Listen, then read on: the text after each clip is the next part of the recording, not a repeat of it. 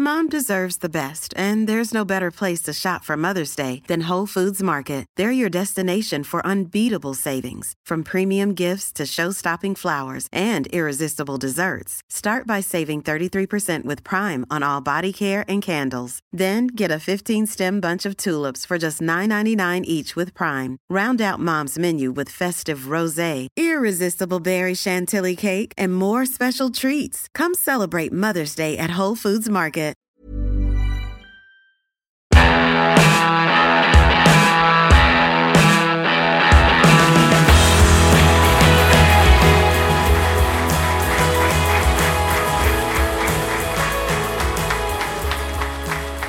Ist doch Musik in meinen Ohren. Hast schon lange nicht mehr gehört, gell? Ja, schon lange nicht mehr gehört. Es sieht ja auch aus wie auf der guten Zweitliga-Pressekonferenz. Schön, dass ihr hier seid, auch wenn ich nicht alle sehe. Wir sind zum ersten Mal, nicht in Dortmund, aber zum ersten Mal hier in diesem Laden. Zum ersten Mal dürfen wir hier auftreten. Ja. Ich bin ein bisschen aufgeregt als Ich auch. Dortmund-Fan. Muss ich zugeben. Kennt ihr überhaupt alle den Podcast? Ja, oder? Also nicht, also es ist, in, im vergangenen Jahr waren wir schon mal auf Tour, fünf Städte insgesamt. Äh, da war es teilweise schon so, dass der ein oder andere gesagt hat, oh, meine Partnerin, mein Partner hat mich mitgeschleppt. Und dann haben wir uns nicht so richtig getraut, aber dann manchmal noch nachgebaut, war es dann trotzdem okay. Ähm, die Antwort ersparen wir euch jetzt, aber es, es hat auf jeden Fall immer sehr viel Spaß, also uns zumindest immer sehr viel Spaß gemacht. Und das ist nicht das Wichtigste, aber auch sehr wichtig. Mario, ähm, ich muss gleich den Elefanten im Raum ansprechen. Schieß los, ja, was ist los? Ähm, ja, wie soll ich sagen? Für dich in Dortmund als Bayern-Fan, ähm, wie ist es so? Wie war es bisher? Wir sind schon seit 14.30 Was macht das in der Stadt. Wir können heute alle Freunde sein. Das ist alles überhaupt gar kein Problem für mich. Ihr habt mich wunderbar empfangen. Wir sind vom Bahnhof hierher gelaufen. Das hat ungefähr sechs Minuten gedauert. Was habe ich auf dem Weg gesehen? Das Oktoberfest Dortmund ist irgendwo gestanden im Revierpark Wuschlingen oder so ähnlich. Ja, ich weiß ja. es nicht genau. Der Revierpark, ja. Absolut. Habe mich erstmal heimisch gefühlt. Dann sind wir vorhin Pizza essen gegangen. Es gab eine Pizza mit Brezelrand. Die zweite Münchner Verbundenheit heute hier. Deswegen habe ich mir gedacht, okay, was soll noch kommen? Manche wissen es vielleicht, weil ich es im Podcast ständig erzähle. Ich komme ja aus dem Allgäu. Dann war nebendran plötzlich ein schwäbisches Restaurant. Dann mache ich hier den Kühlschrank auf, steht Allgäuer Bibelbier drin. Ich dachte, es geht Gern geschehen. Ich dachte, es geht in Richtung Stockholm-Syndrom. aber Ich glaube, FC Mario Ich heute bedanke mich bei allen bisher. Alter Schwede, ja, ja, ja. Ja, sehr schön, Mario. Ich finde es ja immer sehr gut, dass sich die Leute dieser Stadt irgendwie auch um Randgruppen kümmern, auch um dich als Bayern-Fan. Ja, ist okay. Ja, ja. Ich weiß nicht, ob ich du habe heute- extra nichts Rotes angezogen, sondern den anderen Münchner Verein heute. Äh, ja, aber mit Blau, das weißt ja, das du, ist musst auch klar. du in Ich der weiß, Stadt ja, hier. mei, man kann nicht alles haben. aber es sind die Löwen. Ja, ja. Als Dortmund-Fan ist man den Löwen sehr nah. Eben, deswegen. Schau, ich tue, was ich kann. Ja, okay. Schauen wir mal, wie es in zwei Stunden aussieht. Mario hat gesagt, aus Spaß, gut, dass hier der Notausgang ist. Äh, das Ja, ja. Taxi mit laufendem Motor. Da, mit quietschenden Reifen bin ich, Ich springe dann schon mal voraus, ja. Ja, ist okay. Ja, du als Werder-Fan bist ja so ein bisschen neutral, oder? Ja, wobei wir bringen ja immer Spektakel in die Stadt. Insofern ist das ähm, aus, aus Dortmunder Sicht ja auch, glaube ich, ganz cool. Ja, man muss dazu sagen, der Laden, auch wenn ich es jetzt nicht ganz sehe, ist nicht ganz ausverkauft. Immerhin ist etwas mehr los als auf der Schalke-PK von der Woche. Ich glaube, da saß, glaube ich, einer oder Ja. zwei.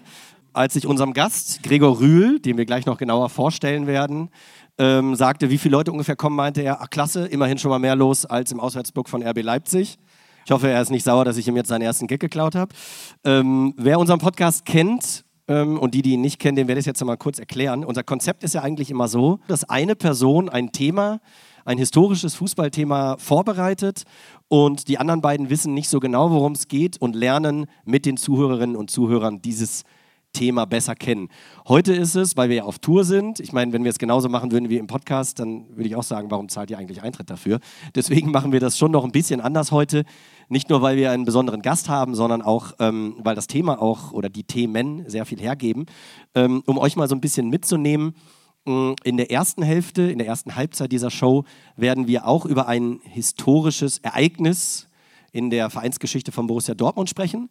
Dann machen wir eine kurze Halbzeitpause, mal kurz kneten, frisch machen, kurze Ansprache vom Trainer und in der zweiten Hälfte werden wir dann mal so ein bisschen ja, Free Flow, ein bisschen plaudern ähm, und vielleicht auch die ein oder andere Kuriosität ähm, zum Besten geben. In den Jahren, die es diesen Verein gibt, ne, seit 1909 gibt es diesen wunderschönen Verein Mario. Ja, da gab es ja absolut. jede Menge Höhen und auch ja, ein paar Tiefen. In den vergangenen Wochen, ich weiß nicht, wie es euch, wer auch immer Dortmund-Fan unter euch ist, in den vergangenen Tagen und Wochen wurde mir als Dortmund-Fan immer wieder bei Twitter oder bei Instagram immer wieder ein, einen, ein Spiel, ein Moment in die Timeline gespült, wo ich so dachte, hä, warum denn? Ach ja, klar, es ist ja Dortmund gegen AC Mailand jetzt gewesen, deswegen wird da ein gewisser Moment in die Timeline ähm, ähm, ähm gespült. Ihr werdet auch gleich erfahren, welcher dieser Moment hat nämlich bei mir total viel aufgemacht. Den habe ich euch dann gezeigt und ihr habt auch gesagt, ja, cool, können wir uns daran erinnern irgendwie. Und das Schöne und das Witzige ist, dass dieser Moment nicht nur bei mir und dementsprechend dann auch bei uns allen, sondern eben auch bei unserem Gast sehr viel aufgemacht hat. Was genau und wieso erzählt er jetzt am besten selber. Äh, herzlich willkommen, Gregor Rühl.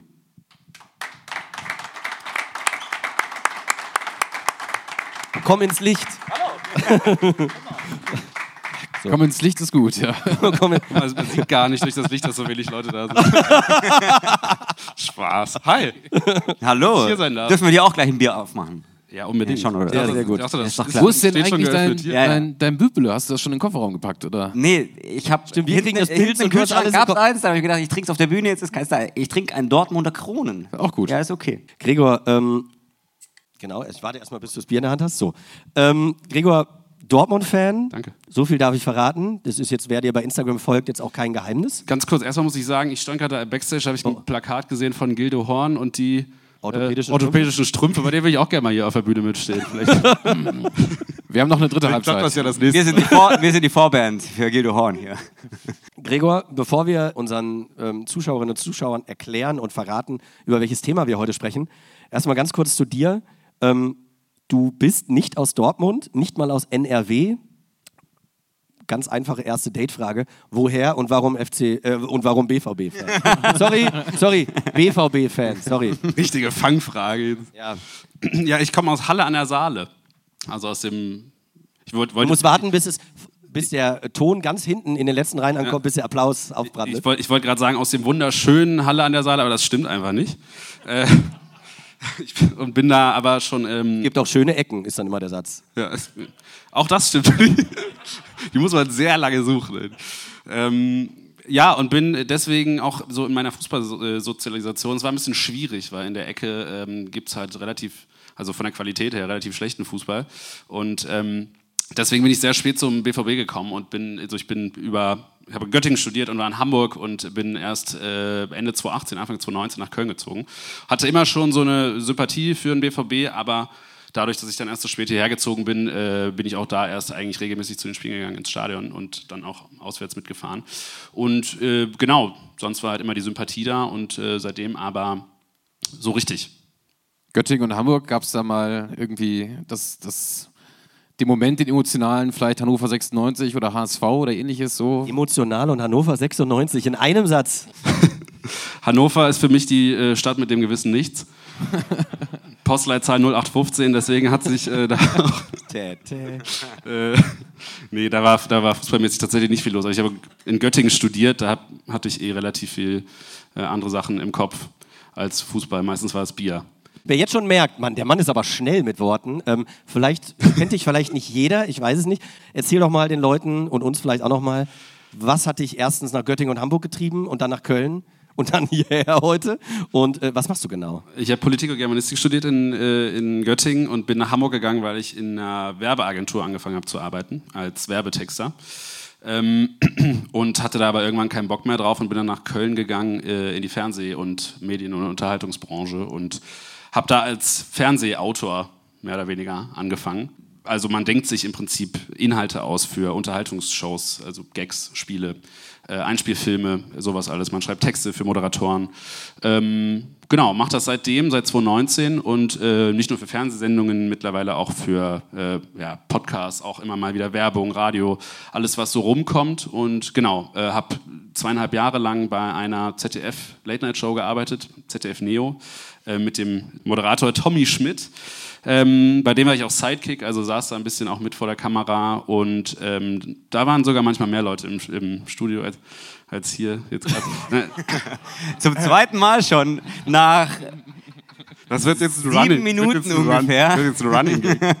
Du schreibst auf, viel das ja alles ne? dass wir die Ja, ja, Rechnung dann gibt's auf dann jeden kein Fall. Bier mehr. Aber interessant, noch einer, der Germanistik studiert hat. Also, ich habe ja auch? ich auch Germanistik studiert. Ja, bei ihm merke ich's. Ja, bei mir, also, Boom. ja, der war jetzt. Das wird ein guter Abend. Ich kann merk's gerade nicht kontern, aber bei uns wurde damals immer Der gesagt, hat im auf Studium, Magister studiert, ne? auf nur so- Magister. Das waren noch die alten Zeiten, ja. Geografie und Geschichte im Leben. In Hogwarts. Entschuldigung. Ja, und vor allem, Also das Uni Gregor Köln jetzt, sah am Ende so aus, ja. das hat Ich habe Gregor mein Examen in einem Container geschrieben. Also das, das war. hat, das hat Gregor jetzt nicht erzählt. Ähm, er ist auch Part, oder hast du es erzählt? Dazu hab wollte ich jetzt gerade noch kommen, weswegen ihr mich wahrscheinlich auch ähm, vielleicht eingeladen habt, ist, wir haben seit äh, oder machen seit einem Monat jetzt, einem guten Monat, anderthalb Monaten einen Fußball-Podcast eben mit Tommy Schmidt. Der ist großer Gladbach-Fan und generell großer Fußball-Fan und äh, hat schon Zwei einen, unterschiedliche Dinge. ja, richtig. Äh, falsche Borussia auf jeden Fall. Ähm, und er hat äh, einen großen Podcast, schon den größten Podcast in Deutschland, äh, wo er aber überhaupt gar nicht über Fußball reden kann. Und deswegen hat er sich gesagt, äh, ich will jetzt noch ein Format haben, wo ich mal alles raushauen kann. Äh, Copper TS heißt der. Äh, gibt es äh, überall zu hören, wo es Podcasts gibt. Und da reden wir, ich bin auch manchmal dabei, aber ähm, redet er mit verschiedenen Leuten einmal pro Woche über alles Mögliche, was ihn und uns so am Fußball interessiert. Das war jetzt schon eine sehr detaillierte ähm, Erklärung, warum du jetzt hier bist. Wir haben mal in deinem Freundeskreis nachgefragt, wie du so als Fußballfan bist. Du guckst gerade ein bisschen ängstlich. ähm, Mit wem, mit wem, mit hast wem habt ihr gesprochen? hast, Wir haben dir vorher natürlich nicht alles gesagt. ja, genau. Also du hast, äh, muss man dazu sagen, ähm, du hast einen sehr großen Freundeskreis. Eine Rückmeldung haben wir bekommen. Wie viele Leute habt ihr denn gefragt? Eine. Ja, Ein- zwei. ein- wir haben zwei gefragt. Den einen hast du heute schon mehrfach erwähnt, der hat leider nicht geantwortet. ähm, aber einen anderen haben wir gefragt. Den haben wir nicht gefragt, aber der hat geantwortet. Ja, genau. Also wir haben einen Freund von Einfach dir so geschrieben. einfach so aus dem Nichts. Proaktiv, sagt Ja. das ab. Ja, genau, genau. ein. Was wollt ihr denn mit dem? Nee, wir haben äh, einen guten Freund von dir gefragt, was dich als Fußballfan so besonders macht und weswegen er dich auch als Stadionfreund so sehr schätzt. Hören wir doch mal rein, was er uns geantwortet hat. Hallo liebe Leute, hallo lieber Gregor, ich bin's, dein Freund Kevin Albrecht. Also, ich habe es mal lieber dazu gesagt, denn vielleicht kennst du ja mehrere Kevins, du kommst ja auch aus dem Osten. Und obwohl du ursprünglich aus Halle an der Saale kommst, ist deine fußballerische Heimat in Dortmund und das kann ich mit Blick auf den Hallischen FC auch sehr gut verstehen. Gregor, und das könnt ihr gerade sehen, ist nicht nur ein Mann, dem ein Schnörres sehr gut steht, sondern auch noch ein sehr lustiger Mensch. Was sonst noch zu seinen Gunsten vorliegt, wenn man verkatert an einem Son Samstag. Shit, habe ich verlesen. Hat man bisher gemerkt, dass ich es eingelesen habe? Naja, komm.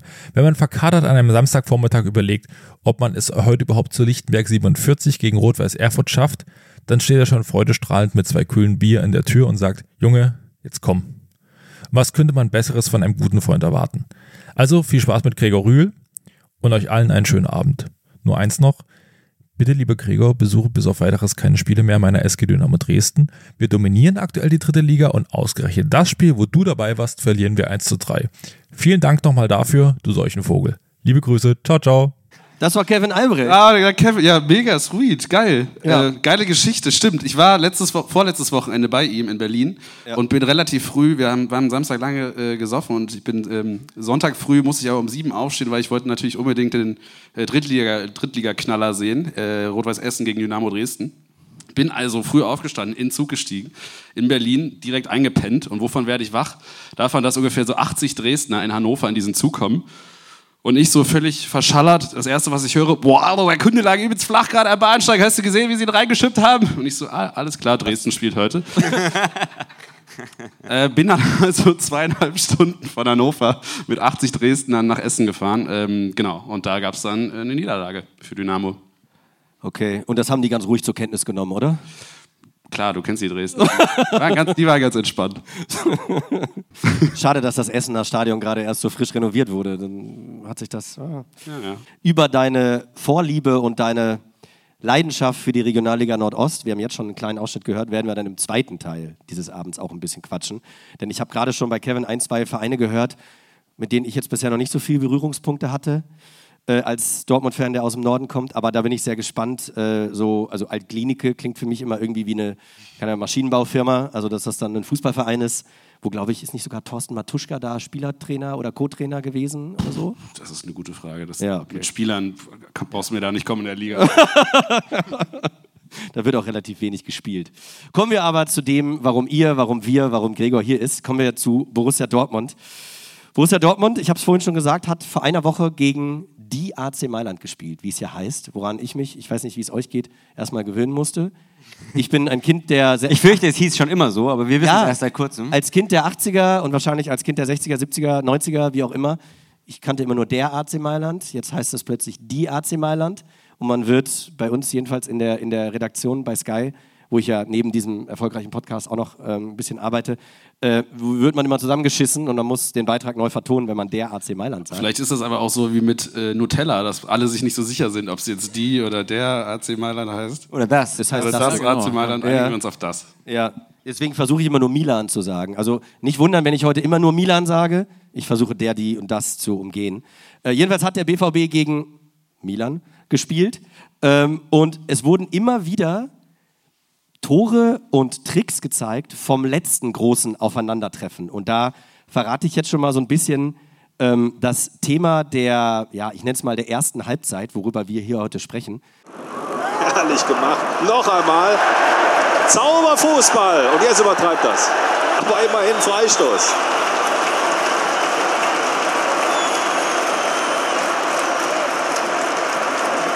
Also das war allererste Sahne, was Herr D. uns da gerade gezeigt hat. Dessen Bruder übrigens hier in der Amateurmannschaft noch spielt. Also die halbe Familie ist hier. Und schauen Sie sich das an. Das sind alles gestandene, hochbezahlte Fußballer, die er da ganz, ganz alt aussehen lässt.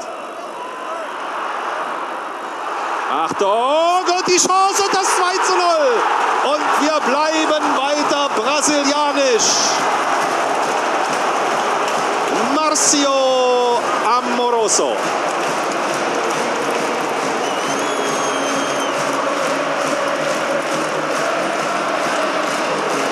Also der wird sich gesagt haben, mein lieber Freund, mein lieber DD, was du da im Halbfeld kannst, das kann ich auch ein Stück weiter vorne und dann bleibt es nicht bei brotloser Kunst. Schauen Sie sich das an. Der Heber über Lausen hinweg. Ja, und dann hat er freie Fahrt. Keine Chance für Abiati. Ja, wunderschön, oder? Das war doch äh, das 2 zu 0. Hat man, glaube ich, seither im deutschen Fußball nie wieder gesehen, oder? Sowas? Ja, und vor allem, ich weiß nicht, wie euch das Ja geht. klar, weil meistens der Gattuso an den Spieler kam Mhm. und den hat man auch nie wieder gesehen. danach. Das war nämlich, glaube ich, zuerst Gattuso und dann Kalaze. Ich- Oder weiß es nicht mehr keine genau. Ahnung. Ich glaube, es war, Kakaber. Ja. Kakaber. Und du Weiß weißt genau, was dann passiert. Für mich bekommt da übrigens die Formulierung einen Heben nochmal eine ganz neue Bedeutung. Ich muss ja zugeben, ich weiß nicht, ähm, wem das noch so geht. Ich habe so bei mir zu Hause auf dem Rechner so eine kleine Playlist, auf die ich immer wieder, wenn ich irgendwie abends nach dem Feiern oder so zurückgreife, so meine Top 20 Videos, wo man dann so halb angetrunken nochmal so hingeht und nochmal so ins Schwärmen kommt. Und dieses Video ist immer dabei, aber selbst nüchtern. Jetzt macht das auf jeden Fall noch großen Spaß. Und Gregor, wir haben vor ein paar Wochen miteinander gesprochen, worüber wir heute reden. Und witzigerweise war deine Antwort sofort UEFA Cup Saison 2001, 2002 wo ich dachte als Dortmund-Fan, klar, seit 1909 ist viel passiert, aber wir können natürlich über die UEFA Cup-Saison 2001, 2002 reden. Why not? Ähm, erste Frage, warum? Äh, Wir haben irgendwie über, äh, oder Tommy hat im, im, in der vorletzten Folge von Copa TS darüber gesprochen. Ich weiß nicht mehr warum. Und dann kam mir so dieses, das, ich habe mich daran erinnert und habe mir sofort die Highlights von dem Finale angeguckt in Rotterdam. Und dann ist mir irgendwie eingefallen, dass das, glaube ich, so das erste Spiel war mit acht oder neun, was ich, woran ich mich so nicht komplett bewusst erinnern kann, aber äh, also so Fetzen tauchen immer mal wieder auf. Ja. Ähm, und hab dann diese Highlights geschaut und äh, es sind immer mehr Sachen so wieder aufgeploppt. Äh, es endete dann darin, dass ich diese Torwarthandschuhe von Jens Lehmann gesehen habe, diese Uhlsport-Handschuhe. Ähm, und fand, fand das irgendwie alles so geil und habe mich daran erinnert, wie ich danach, glaube ich, von meinem Opa diese Handschuhe geschenkt bekommen habe. Und der äh, hat dann immer halt irgendwie Bälle aufs Tor geknallt und ich habe dann immer gehalten. Und das waren dann irgendwie so Erinnerungen, die, die da hochkamen. Mal zur Einordnung für die beiden Nicht-Dortmund-Fans hier. Also Amoroso war damals, glaube ich, der Rekordtransfer von Borussia Dortmund, oder? Mit 25 Millionen Mark. Das war schon so ein Das war früher viel Geld. das war aber schon so ein bisschen die Zeit, wo Dortmund auch richtig, äh, richtig Kohle hatte oder richtig angegriffen Wir Auf dem mal- Transfermarkt. Ja, ja, ja, ja. Ich kann es euch mal zeigen, wenn ich diese Teufelsapparatur hier. Nee, Mario, wie Wie war kriege es ich, nicht? jetzt- 25 Millionen Euro sogar? wie krieg ich das Bild hier? zieh's. Weiß nach, das jemand? Nach rechts. Was denn? Wenn es nicht geht, komme ich rüber. Zieh's nach rechts. Ja, es wird hier in Euro angegeben, ja. Mario, du musst mir jetzt hier, guck mal, guck mal, jetzt geht's schon los. Ich hab, Komm, ich, ich komme rüber. Na, da, jetzt kommt es gleich reingefahren. ah, ja, schau. guck mal, Ja. guck mal, mühsam ernährt sich äh, Matthias Sammer. So, so, gucken wir mal ganz kurz, damit wir alle Ja, auf den 25 Millionen Euro. Euro. Das war 50 das Millionen Mark. War, guck mal, das war, aber hallo, ey. So, und äh, guckt euch mal das an. Also, ähm, das war vor der Saison sozusagen das, was sich der BVB da geholt hat. Kehl, der kam erst im Winter. Und ihr wisst, dass der eigentlich auch mit den Bayern schon sehr weit doch- war, bevor der da hingegangen ist. Genau. Das war, war die Handgeldnummer, oder? Genau, Ja. hatte schon das Handgeld von den Bayern kassiert, Ja. hat aber, wie man das schlauerweise so macht, die Quittung aufgehoben und hat dann gemerkt, nee, Borussia Dortmund vielleicht dann doch ein bisschen irgendwie was Besseres oder was anderes. Da haben sie beim AC Parma zugegriffen, ne? Ist das AC Parma oder FC Parma? AC. Die haben sich ja auch siebenmal umbenannt, glaube ich. Wer ist denn unter Top-Abgängen Connor Casey? Connor Casey. Ja, das ist was für, das ist was für, für Liebhaber. Da ist Schon, wieder schon ein Top-Abgang, muss man schon sagen. Ja. die 96, der hat es nämlich gespürt.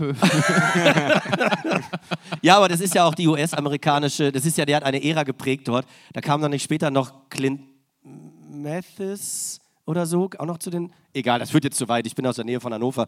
Deswegen, äh, bitte? Girondo, Gerundolo oh, kam, stimmt. oh ja, wo dann immer das ganze Stadion, also alle 17 Fans gerufen haben, USA. Oder wenn dann, das, ist, das führt jetzt zu weit. 0815, hast du schon richtig gesagt. Ja, aber tolle Abgänge, wenn du so gegenüberhältst, was gekommen ist und was gegangen ist, finde ich dann schon spektakulär. Äh, so dann so Christian Nerlinger, ja, Ist auch so ein Kapitel, ne? Christian Nerlinger und Ja, Borussia Dortmund. gutes. Genau, ja. ja, der wohnt ja jetzt, äh, der wohnt ja jetzt wieder in München oder bei München, ist ein erfolgreicher Spielerberater, oder? Helft Er ist ein Spielerberater, ja. aber auch ein erfolgreicher, oder? Ja, es kommt auf die Spieler an und wohin man eigentlich gehen will. Ja, ja. Wir haben morgen übrigens, wir sind morgen in Köln. Äh, falls, es sind ja sicherlich ein paar, die uns hinterherreisen wollen. Äh, da ist Michael Reschke ist da, unser Gast. Ähm, Ich fahre auf jeden Fall wieder mit zurück, ja. Also der kann beurteilen, ob Christian Nerlinger ein erfolgreicher Spieler war. das wollte ich damit sagen. Er kann vielleicht so ein kleines, ähm, ja. So Aber man merkt schon bei den Eingängen oder Zugängen, also Eva Nilsson, Everton, äh, Amoroso, Genau, sehr, guckt euch, guckt euch so den sehr Kader an. brasilianisch. Wir gehen mal hier hin. Wer von euch beiden möchte die Jens Lehmann und Nachholspielgeschichte erzählen? Da muss ich sie nicht erzählen. Die Das, Verbindung? hat das was mit einer Kettensäge zu tun? Dann wird's spannend. Nee, wir können uns leider das Haus am Starnberger See nicht leisten. Nee, wir machen es ganz kurz. Aber er hatte sich letztens auch nicht äh, das Flughafenticket in München leisten wollen und ist hinter einem Auto durch die Schranke durchgefahren. Ja, also ähm, wir haben vor. Ja. wir haben vor rund zwei Jahren mal die äh, Folge über Arsenal in der Saison 2-3, 2-4 gemacht, wo sie ja unbesiegt waren. Die Invincibles. Das ist bisher einzige Mal, dass in der Premier League eine Mannschaft Meister wurde, ungeschlagen. Und wir wollten eine Folge mit dem Torwart von der damaligen Truppe machen, mit Jens Lehmann. Er hat auch schon zugesagt. Und dann haben wir ihm aber in der Nacht noch abgesagt, weil.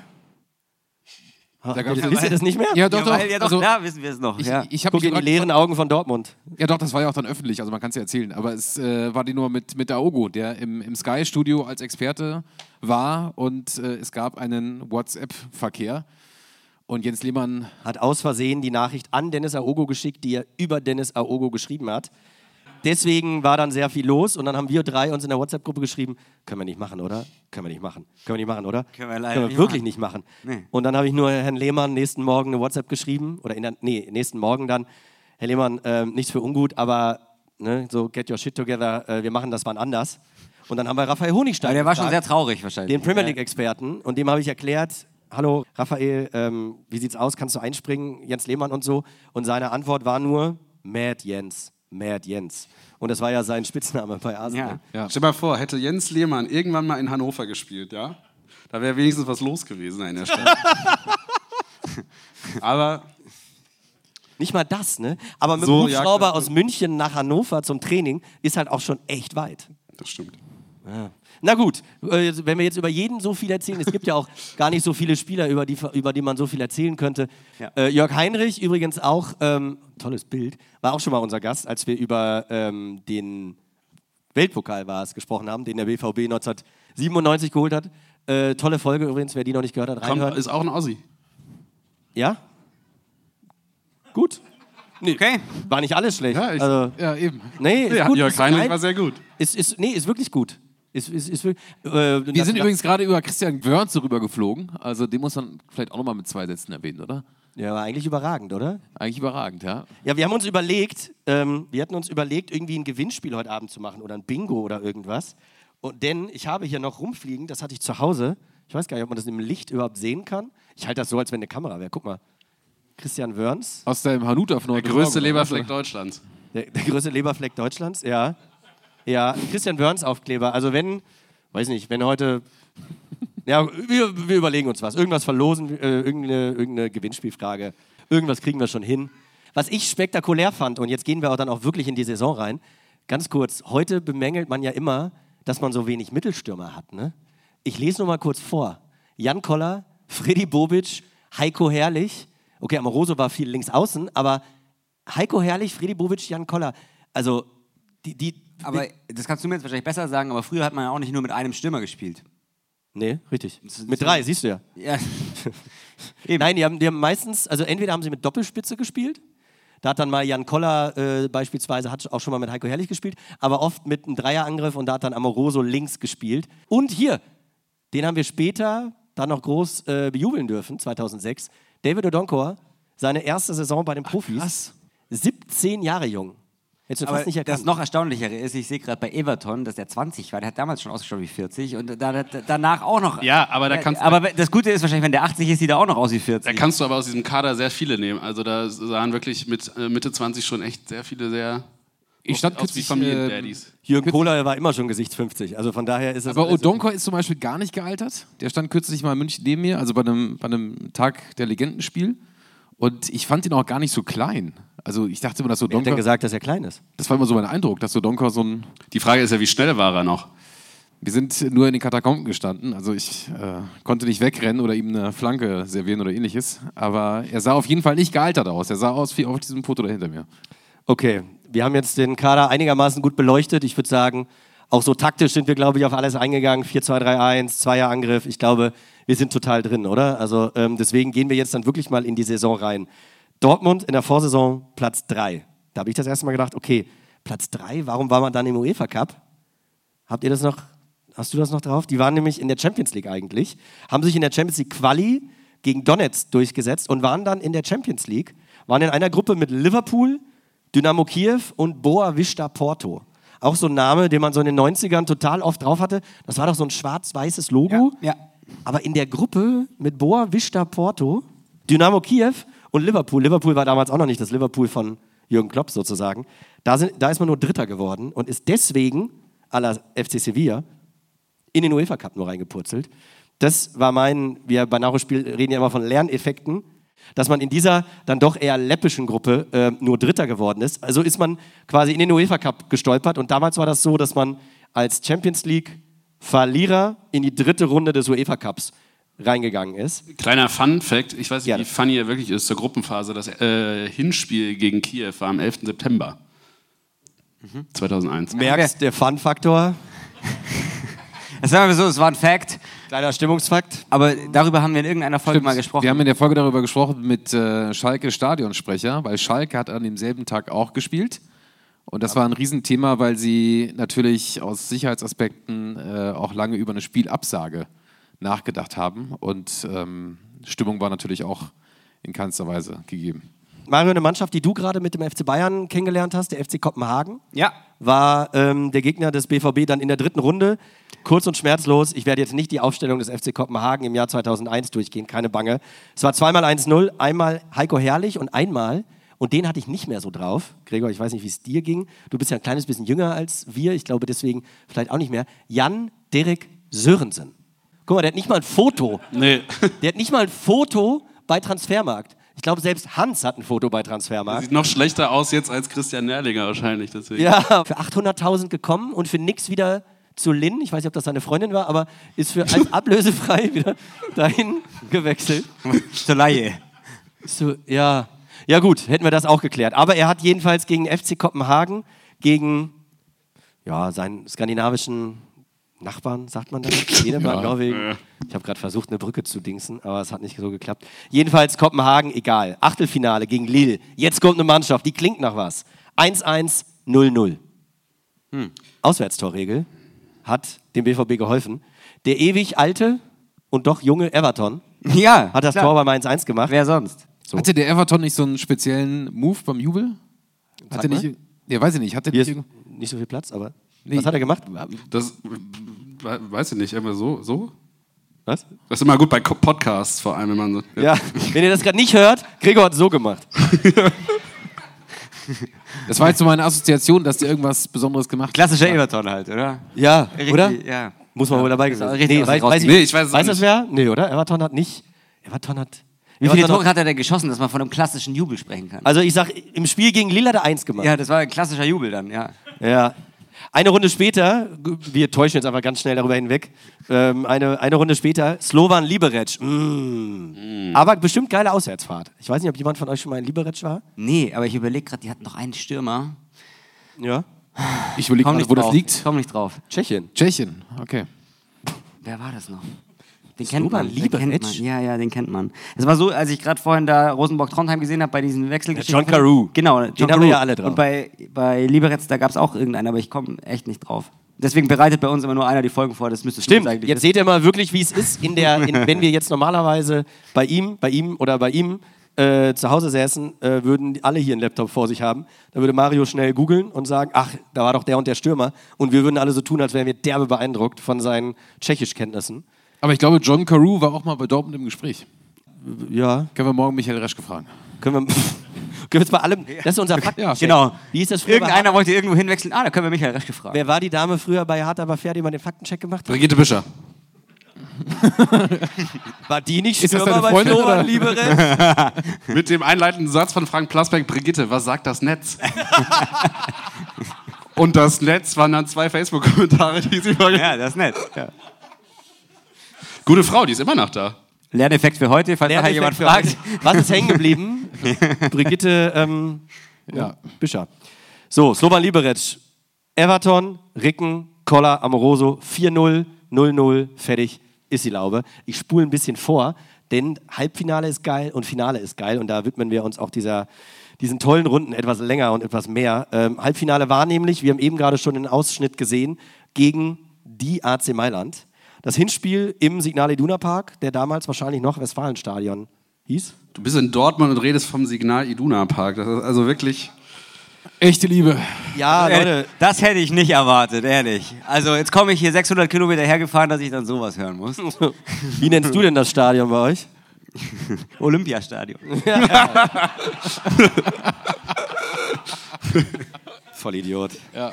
Ich fand das ja toll damals, als, ähm, als es hieß, okay, dieses Stadion, das Westfalenstadion, soll jetzt umbenannt werden. Und da hatte ja E.ON damals, ich weiß gar nicht, habe ich hier irgendwo, hier, E.ON, die Idee, das in Westfalenstadion umzubenennen. Und ich, da, und ich war damals, glaube ich, weiß nicht, 16, 18, jedenfalls noch dümmer als jetzt und dachte so, das ist ja genial. Das ist ja genial. Dann das Ergebnis war dann Signal Iduna Park und ich dachte so, aber kann ich bitte das, also kann ich das nochmal sehen? Was ist so? Hast du auch mal zu deinen Freunden gesagt, nee, ich heute ins Stadion. Habe ich auch, Wo ihr hingeht. Hab ich dann- Noch nie gehört. Habe ich auch in meinem? Deutschaufsatz so geschrieben mit E. Nee, aber fand ich, ähm, fand ich, ich war so leicht zu begeistern, Leute. Ich komme aus der Nähe von Hannover. Ihr habt alles über Hannover heute gehört, was ihr wissen müsst. Die Idee war ähnlich gut wie diese Goal.de Trikots selber zu machen. Oh, das habe ich gar nicht erzählt. Genau. Halt mal kurz bitte. Nee, mein Mikro meine ich. So, halt mal so. Das ist natürlich das Trikot aus der Saison, wie ihr seht. Und das Tolle war, du musst mir das schon an den Mund halten. So. Das Tolle war nämlich, man hatte sich als BVB gedacht, Nike, Puma, pff, das können die alle. Wir, ähm, ja, wir machen das einfach selber. Wir sind der neue eigene Ausrüster. Und dann war es Goal, oder wie ich als Junge damals gesagt habe, Ghoul.de. Das war das Shampoo. Ja, genau. Ich weiß nicht, wie, wie erfolgsversprechend das Ganze im ersten Moment war. Hat auch nicht so lange gehalten. Was man dazu sagen muss, ich hatte damals ne, aus der Nähe von Hannover, wir haben uns von allem ernährt, was links und rechts von der A7 geschmissen wurde. Ähm, deswegen habe ich das damals selber beflockt. So sieht das auch aus. Stark. Aber es ist ein Autogramm drauf. Ja, jetzt kommt's nämlich, genau. Es ist ein Autogramm drauf. Auf einem Trikot von Thomas Schruzitzky ist ein Autogramm drauf. Von Everton, oder wie? Oder? Natürlich von, wo ist es denn? Da, fast, von Lars Ricken. Kann ich ganz kurz erzählen, äh, warum ich das, ähm, nicht warum, sondern wann ich das geholt habe. 2000, in der Saison 2007, 2008 war Borussia Dortmund 2 abstiegsgefährdet. In der Regionalliga Nord und Lars Ricken war bei Thomas Doll in der Bundesligamannschaft nicht mehr wohl gelitten und stand auf dem sogenannten Abstellgleis und äh, hat dann gesagt, ja, aber bevor ich jetzt irgendwie auf die Tribüne gehe oder mich auf die Bank setze und gar nicht mehr spiele, gehe ich zu den Amateuren, weil die sind gerade mitten im Abstiegskampf in der Regionalliga Nord, die damals die dritthöchste Spielklasse war und helft denen einfach. Da waren dann noch so Leute wie Daniel Gordon zum Beispiel oder wie hieß der, hieß der Mario Vrancic? Ich weiß gar nicht, wie der hieß. Der später auch bei Paderborn und in England gespielt hat. Egal. Und Lars Ricken hat da mitgespielt. Ich habe damals für ein kleines Internetradio äh, die Regionalliga Nord kommentiert und da in Wilhelmshaven hat Dortmund 2 gespielt und Lars Ricken hat die, ja, sagen wir mal, die Fäden gezogen, die sehr kurzen Fäden damals in der Regionalliga, aber er hat gezupft. Und äh, die haben 2-1, glaube ich, gewonnen im Stadion an der Jade. Und äh, ich bin dann hinterher an den Mannschaftsbus gegangen, habe dann mein kleines Aufnahmegerät gehabt, äh, habe ein Interview gemacht. Ja, Herr Ricken, wie war's? Äh, woran hattet ihr gelegen? Gut, cool. Danke. Gute Reise noch, Herr Ricken. Eingepackt, bin um den Bus rumgelaufen, wo er dann auch an, auf der anderen Seite rumging, um seine Tasche in den Bus zu packen, habe mir schnell mein Trikot rübergeworfen, Aufnahmegerät weg, habe gesagt, hallo Lars, kriege ich ein Autogramm. Und er hat sich, er war so im Tunnel, er hat sich mich nicht gemerkt und hat gesagt, ja cool, danke, klar. Und Soll ich, dir, soll ich dir noch ein Interview geben? Er ist ja wieder rückwärts gelaufen um den Bus.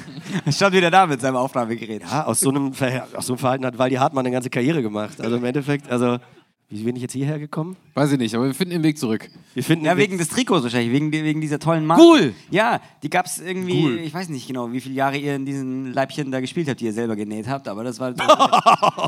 Das, ja, das Endlich mal ein bisschen das war eine Pöbelei 100 hier, das Eine hundertprozentige Marke vom, äh, vom BVB. Ja gut, oder? aber die Adidas-Dinger von euch werden in irgendwelchen Sweatshops in Indien genäht. Nein, Also bitte. War ja nicht, aber das ist ja eine wunderbare Geschichte, dass ihr das versucht habt, selber zu machen und am Schluss hat eine Curling-Mannschaft in Ghoul-Trikots gespielt. Was? Ja. Wie? Hundertprozentig. Kannst nachschauen, weiß nicht mehr welche, aber Curling auf einmal. Im Ernst? Ja. Nun ja, also es stand lange 0 zu 3 in Mailand. San Siro, wir können uns das vorstellen, Hexenkessel, bliblablub. Ähm, ja, und wenn die das vierte gemacht hätten, die Italiener, dann wäre es natürlich in die äh, Verlängerung gegangen. Aber Lars Ricken, der Mann, der auf meinem Trikot unterschrieben hat, sechs, sieben Jahre später, macht das 1 zu 3. Und damit war der BVB im Finale. Und das Tolle ist, Mario, damals ist Borussia Dortmund sogar noch Meister geworden. Toll. Kannst du dich noch daran erinnern, wie Ja. das da aussieht? Ja. Das ist dieses runde Ding, wo man Schon lange nicht mehr gesehen. ja, ja, ja. Warst du der eine am Marienplatz dieses Jahr eigentlich im Mai? Nee, ich War irgendwer von Nein, euch nein. gegen Mainz im Stadion Nein, nein, zufälligerweise? Oh, hier. Oh, da gehen so ein paar traurige Hände geschnauft, ja. ich, ich leide wirklich ähm, mit euch. Also es, ich will jetzt keinen, ich will keine Wunden aufmachen, das soll hier nicht zur Therapie werden. Ich möchte Ähm, auch nicht zu viel sagen, aber Wir treffen uns hinterher an der Bar und dann machen wir ein Zeichen und dann, dann läuft das. Ich wollte nur, ich wollte nur ganz kurz nochmal zu diesem, äh, zu diesem Halbfinale gegen, Sehr gerne. gegen, gegen Weil das war ja richtig gut. Milan. Ja, es war vor allem echt krass, also vor allem im Hinspiel, also äh, was da für eine Elf auf dem Platz stand. Ne? Also mit Namen wie Pirlo. Äh, Ach so, ich dachte, du meinst bei. Nee, das war eine krasse, einfach krasse Sensation, weil das halt schon eine, eine heftige Mannschaft war. Äh, Soll ich mal, soll ich mal gucken, wer da so war? Äh, Pirlo, äh, Inzaghi. das war bestimmt. War Shevchenko auch schon da? Shevchenko hat, glaube ich, nicht gespielt im Okay. Hinspiel, aber im Rückspiel hat er, glaube ich, gespielt. Da war sicher Dida im Tor, weil Dida war da 50 Jahre im Tor. Nee, Nee, da noch nicht. Abiati, Okay. glaube ich. Abiati noch, okay. Hat Nesta schon da gespielt? Costa Curta? Nesta war, glaube Wo wie gelangweilt du diese, diese Superstars durchgehst. Ja, die haben, ständig, die haben ständig gegen Bayern gewonnen in der Champions League. Das war ja das Problem. Ist ja auch Wurst. Es war auf jeden Fall Ja. eine, heftige, eine heftige Elf und es war schon ein geiles Weiterkommen auf jeden Fall in diesem Ja, vor allem, was ich ja so krass finde, ähm, dass da ja ähm, vor allem diese DD Lupfer, der, der tanzt ja einen Weltklasse-Spieler nach dem anderen aus. Guck mal, wenn wir jetzt hier auf das 4-0 Ja, das schauen wir uns jetzt an, da bin ich jetzt echt gespannt. So, hier rechts. Gattuso, Calazze und Die in Reihe 57 Ja, können es nicht lesen, deswegen tragen wir es mal ganz kurz vor. Abiati im Tor, haha, viermal hinter. Ah ja, der Ancelotti, der hat, da. immer, der hat da noch schön sich einer geschmückt auf der Bank. Carlo Ancelotti, später auch noch äh, sehr erfolglos bei den Bayern. ähm, wir haben Paolo Maldini, Cosmin Contra, Lausen, Ja, Calazze, schau, da haben wir ihn. Calazze, Albertini, Gattuso, Ambrosini. Dass da eine gelbe Karte steht, das wundert uns. Ähm, Pirlo, Nur, nur eine gelbe Karte, da steht. den kenne ich nicht. José Marie, Ja. Das war, glaube ich, so ein großes Talent bei den äh, Mailändern. Rui Costa noch auf der Bank. Inzaghi und draußen, ja, Serginho, Rui Costa, Marco Simone. Ist komisch, dass Inzaghi in dieser Aufstellung nicht knapp im Abseits Wollte gerade sagen, guck mal nach, wie, viel, wie, wie oft der im Abseits stand in dem Spiel, bitte. Ja, und bei Dortmund Aber, natürlich. äh, Entschuldigung, dass ich Ja. unterbreche, aber ist das Rocky Junior, der später bei Leverkusen Ja, genau. Ich habe Ja. gestern, das für alle, die morgen vielleicht wieder da sind, gestern eine Stunde mit Michael Reschke telefoniert und die Story, wie er Rocky Junior verpflichtet hat, war die beste, vielleicht zweitbeste Geschichte, die ich je gehört habe zu der Spielerverpflichtung. Weil er, ich, kommt morgen wer, sonst erzähle ich es heute. Der hat, den, der hat versucht, den zu Alle verpflichten. nein, dann erzählt das nämlich jetzt. Und er ist, er ist nach Brasilien geflogen, um äh, den zu holen und hatte eine Dolmetscherin dabei, weil er gesagt hat, das funktioniert besser, als wenn man auf Englisch versucht, das hin und her zu verhandeln. Dann hat er zu der Dolmetscherin gesagt, sobald ich aufs Klo gehe, redest du auf Portugiesisch mit denen weiter und sagst, also, ich würde mir ja so wünschen, wenn dieser Brasilianer zu Leverkusen käme, weil dann hätte ich wen zu sprechen und das wäre wunderbar. Und ich habe vorhin, als wir hergefahren sind, im Taxi gehört, dass der Präsident von Leverkusen gesagt hat, ein bisschen mehr wird noch gehen. Und das hat aber der Reschke natürlich vorher der Dolmetscherin so gesagt. Und dann kam er wieder und dann haben sie sich auf diesem besagten, diese Zahl geeinigt, die ein bisschen höher war. Und so kam Rocky Junior nach Leverkusen. Aber jetzt, kommst, äh, jetzt komme ich mit einer super Geschichte. Ich habe gerade beim Durchscrollen das gesehen. Wir sind ja hier im Ruhrgebiet. Der war beim MSV Duisburg? Rocket Junior? Ja, Rocket Junior? Ja. Vielleicht war der da mal im Puff oder so.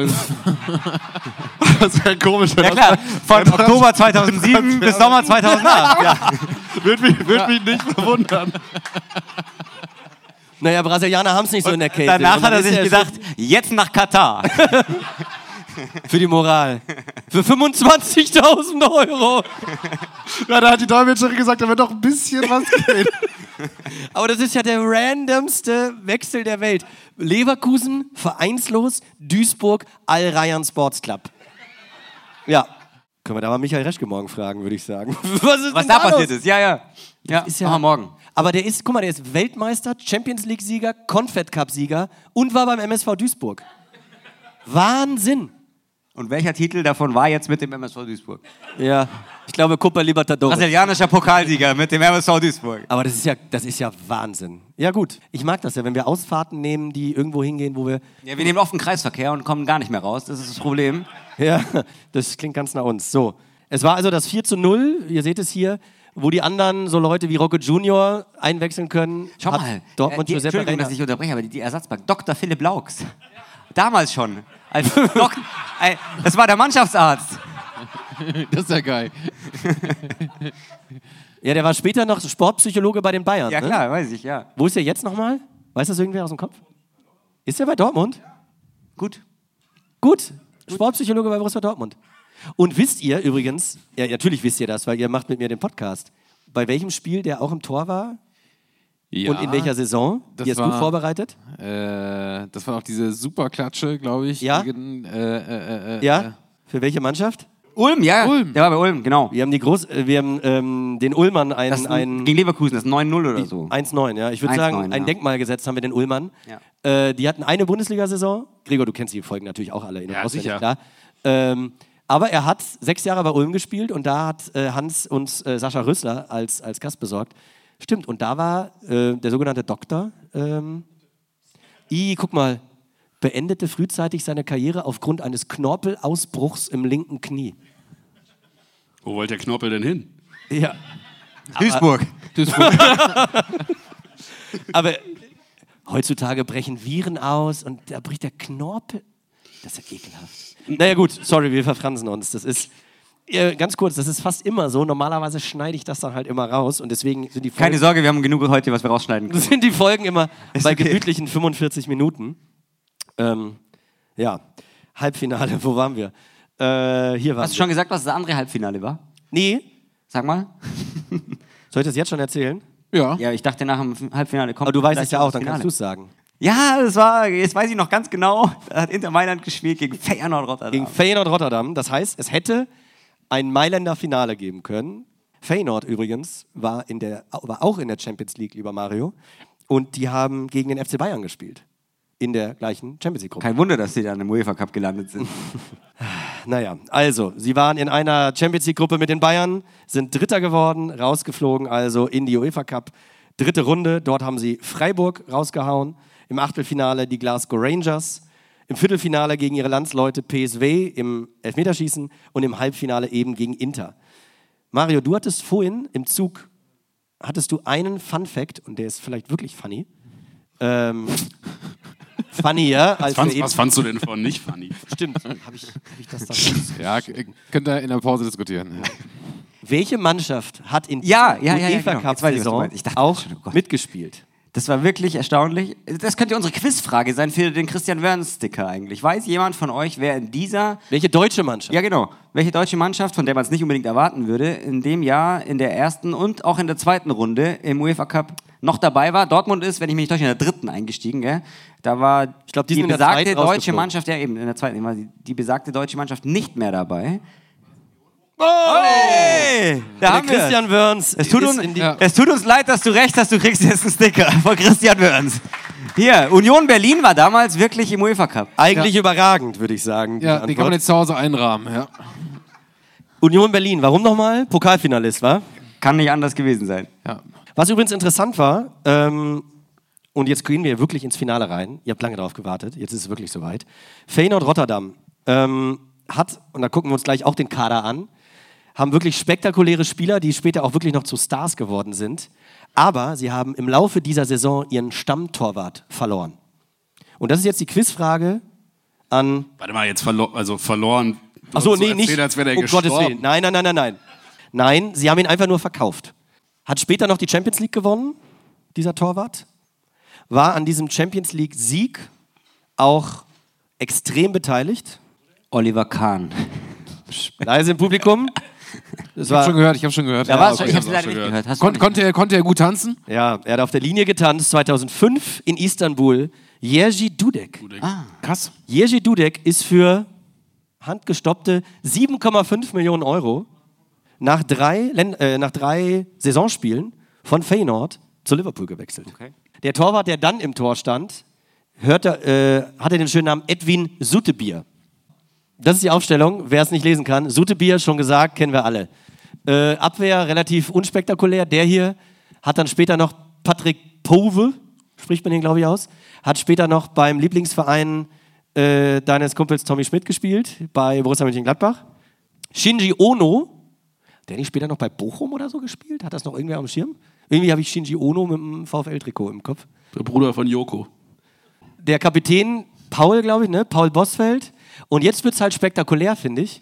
Du hast Van Persie, der eigentlich Mittelstürmer ist, auf links, der ist noch ganz jung damals. Pierre van Hooydonk, die Ratte, weil er hier zwei Tore schießt, deswegen. Und Jondal Thomasson. Jondal Ja. Thomasson, der übrigens 2005, so schließt sich ja die Klammer, gegen Jerzy Dudek im Elfmeterschießen antritt.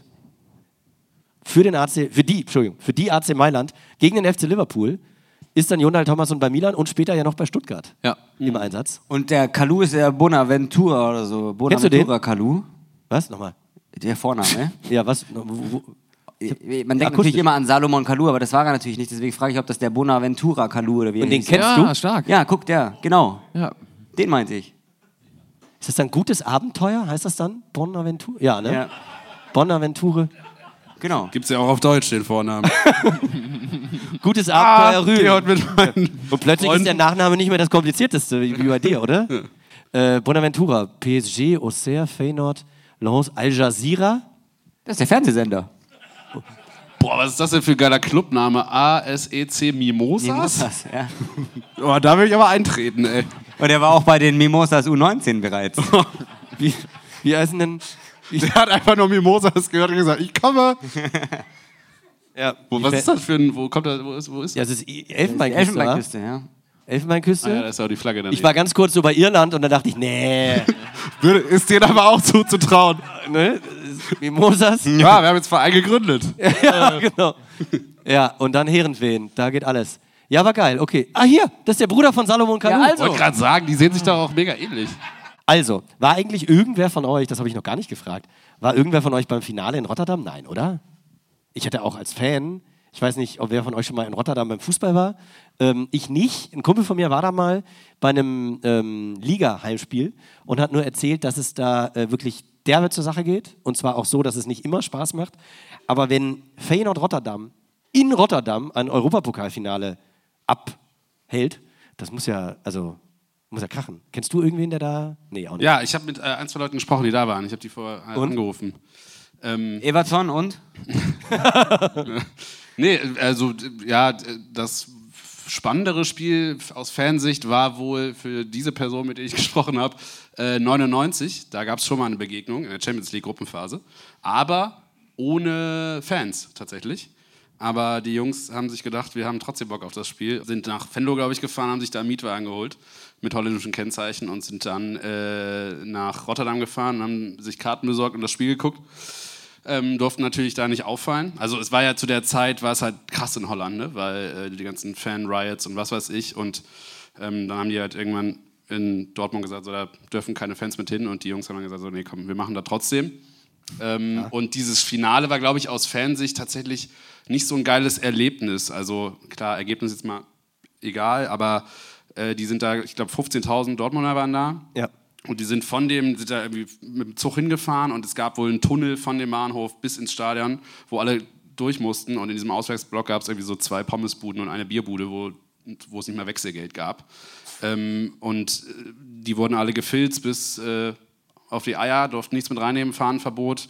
Äh, denen wurden die Feuerzeuge weggenommen und äh, da ist man halt da reingekommen. Das war jetzt alles andere als ein geiles Fanfinale. Zumal man, glaube ich, davor im Jahr 2001 das Finale war, sogar an Dortmund im äh, UEFA Cup. Ich glaube, Liverpool gegen Alaves. Dann äh, sind die halt da reingekommen in den Block ohne Fahnen und halt irgendwie enttäuscht, weil auch Rotter äh, Rotterdam-Fans sehr wild unterwegs zu der Zeit. Und was passiert dann? Du darfst da nichts mit reinnehmen, ne? du kriegst irgendwie nur äh, fanmäßig irgendwie äh, aufs Maul und siehst dann die ganze Rotterdam-Kurve, die halt brennt, mit Bengalos. Also heftiger Auftritt, wo man sich dann aber auch fragt, so, wer, wie ist denn das jetzt passiert? Also wir durften hier irgendwie nicht mal unsere Feuerzeuge mit reinnehmen. Das Gute war, wenn man eine rauchen wollte im Dortmund-Block, konnte man das trotzdem machen, weil die Rotterdam-Fans haben netterweise die Bengalos auch in diesen Block reingeworfen. Gastfreundschaft können die Holländer. Äh, deswegen war es wohl, und die sind dann halt danach auch alle direkt wieder durch diesen Tunnel dann in die Züge und Busse und was weiß ich und abgehauen. Und war wohl äh, nicht, so, nicht so toll aus Fansicht alles. Super spannende Perspektive, weil wir natürlich, also gerade wir jetzt auf so transfermarkt.de schauen und die Ausstellung durchgehen und das Ergebnis sehen und äh, so ein paar Ausschnitte uns ja auch gleich noch anschauen. Aber äh, dass so ein Fanerlebnis, auf das du ja auch hinfieberst, dann am Ende so also schon fast ein dramatisches Erlebnis ist, ist ähm, ja und tatsächlich undankbar. Also über 20 Jahre her und auch damals halt schon so, ne, die, äh, die UEFA halt irgendwie dann auch darauf gepocht, dass in, im Fernsehen das alles nicht gezeigt wird, ne, dann irgendwie diese ganzen Pyros und danach irgendwie gesagt so, ja, war eine super Stimmung und ähm, die Dortmunder sind halt nur beschimpft worden, halt einen halben Tag lang und halt irgendwie ziemlich ungeil, dass das damals alles schon so war und heute kennen wir es aber fast ähnlich. Und so ging übrigens das Spiel auch los. Ähm, ich will nicht sagen, dass es an den Pyros lag, aber ähm, die ersten 20 Minuten erstmal abtasten. Feyenoord aber ähm, ja, dann doch etwas zwingender. Es gab einen direkten Freistoß von Pierre van Hooydonk an den Pfosten. Da hat äh, der Kasten von Jens Lehmann schon das erste Mal gezittert und gewackelt. Und dann war es nach einer halben Stunde soweit. Diesmal war es noch nicht, muss ich dazu sagen, ein direkter Freistoß, aber auch eine Standardsituation. Aber auch da Jens Lehmann äh, relativ chancenlos. Der Schiedsrichter gibt elf Meter. Der Fehler ist vorher passiert. Und rot. Auch das ist vertretbar. Denn Jürgen Kohler war der letzte Mann. In seinem letzten Spiel. Das ist bitter. Van Hooydonk.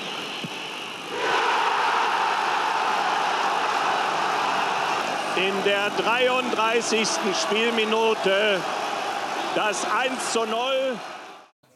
Ja, das war das 1 zu 0. Pierre van Hooydonk das erste Mal zugeschlagen. War es ein Elfmeter, sagt Heribert Fassbender. Können wir mal kurze Handzeichen machen? Ich würde sagen ja, oder? Also es war schon, er zog, er außerhalb, höre ich da. Ja, also er zog, er klammerte, er trat. Klar fällt der Thomasson dann auch hin. Ähm, also ein eher spielergreifender Schritt ne, von Jürgen Kohler. Ja, das war dann schon. Aber ich finde, der Pass davor von Lars Ricken, man könnte auch sagen, tödlicher Pass, ne, so in die Schnittstelle, war schon.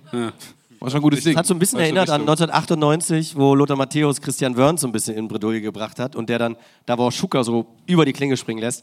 Aber Jürgen Kohler ist halt auch nicht Mats Hummels. Und deswegen war die erste, die Ballannahme, ich glaube, die habe ich vor ein paar Tagen geschrieben, dass Jürgen Kohler da den Ball, also der tippt ihm beim Annehmen weiter weg, als ich jemals passen konnte. Ähm, ja, Pech gehabt. Und dann kannst du nichts machen. Reuter zeigt Lehmann noch an, in welche Ecke er schießt. Genutzt hat es nichts. Pierre van Hooydonk 1-0. Bitter für Jürgen Kohler, wie ich finde. Letztes Spiel der Karriere und dann, also er war ja auch, glaube ich, in der gesamten Saison nicht mehr der schnellste.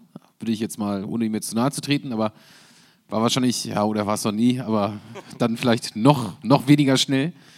Aber äh, große, große Karriere und dann trotzdem äh, in der Kulisse mit so einer Dummheit vom Platz fliegen, ist dann auch echt eine, eine Kerbe hinten raus. Ja, man kennt's, ne? Also, dass jemand in seinem letzten Karrierespiel in einem Finale zu früh vom Platz fliegt. Man kennt's, aber äh, Jürgen Kohler mit dann zu vergleichen, wäre für Jürgen Kohler eine Beleidigung. Aber natürlich wahnsinnig bitter für ihn. Fußballgott. Ich hoffe, er wollte einfach nur früher Bier saufen. War das deine erste Fanerinnerung, die so richtig äh, Spuren hinterlassen hat? Weil du, du Weil warst ja damals noch relativ, also sehr jung sogar noch. Ja, ja, ja. Von ja. daher, ich meine, ist so jetzt- in also- Fetzen auf jeden Fall, ja. ja. weil ein paar Jahre vorher, Ja. also ich meine, das Champions League Finale 99 hat bei mir, das war auch was, was blieb einfach. Und Ja, ja. Ich meine, das war ja auch ein europäisches Finale. ja. Das ist als Kind schon bitter. Voll, voll. Ist so, also vor allem, wenn der Kommentator, da, ich glaube, er sagt es auch dann so, ne, in seinem letzten Spiel. Und dann denkst du, ah ja, krass, ja, das letzte Spiel, wie? Letztes Spiel? Wieso hört er denn auf? So, ne, mit acht ist so, hä? Ähm, Damals ja, ja schon. Wieso hört er denn mit einer roten Karte auf? Ja, warum, hä, genau, warum spielt er nicht zu Ende? Übrigens, ich habe mal nachgeguckt, es war sein zweiter Platzverweis erst für den BVB. Ich hätte nämlich auch gedacht, wir machen in ein paar, ähm, euch kann ich es ja verraten, ihr erzählt es keinem weiter, in ein paar Wochen bringen wir eine Folge über Francesco Totti raus. Und Francesco Totti hat in seiner gesamten Karriere, ist er 16 Mal vom Platz geflogen. Jürgen Kohler ist, glaube ich, vier oder fünfmal vom Platz geflogen und nur zweimal eben für den BVB. Das heißt da- aber auch, wenn Jürgen Kohler noch ein Comeback feiert, ist er die ersten zwei Spiele gesperrt. Guter Punkt. Ja, guter Punkt, ja. Ja. Und wo macht er das? In Duisburg. Genau, richtig. Da war er auch mal Trainer, ne? Ja. War der da nicht, ich glaube, MSV Duisburg war er mal Coach, ne? Ja. Ja. aber wir haben das Thema vorhin gehabt. Ich glaube, diese Zeit war nicht so ruhmreich. Nee, das stimmt, das stimmt. Jedenfalls, das war sein 250. und letztes Spiel für den BVB. Eben auch erst, erst sein zweiter Platzverweis. Äh, hätte ich gedacht, dass es äh, deutlich mehr waren. Dortmund also nur noch zu zehnt und ähm, damit nicht genug. Sieben Minuten später gab es den nächsten Nackenschlag für den BVB.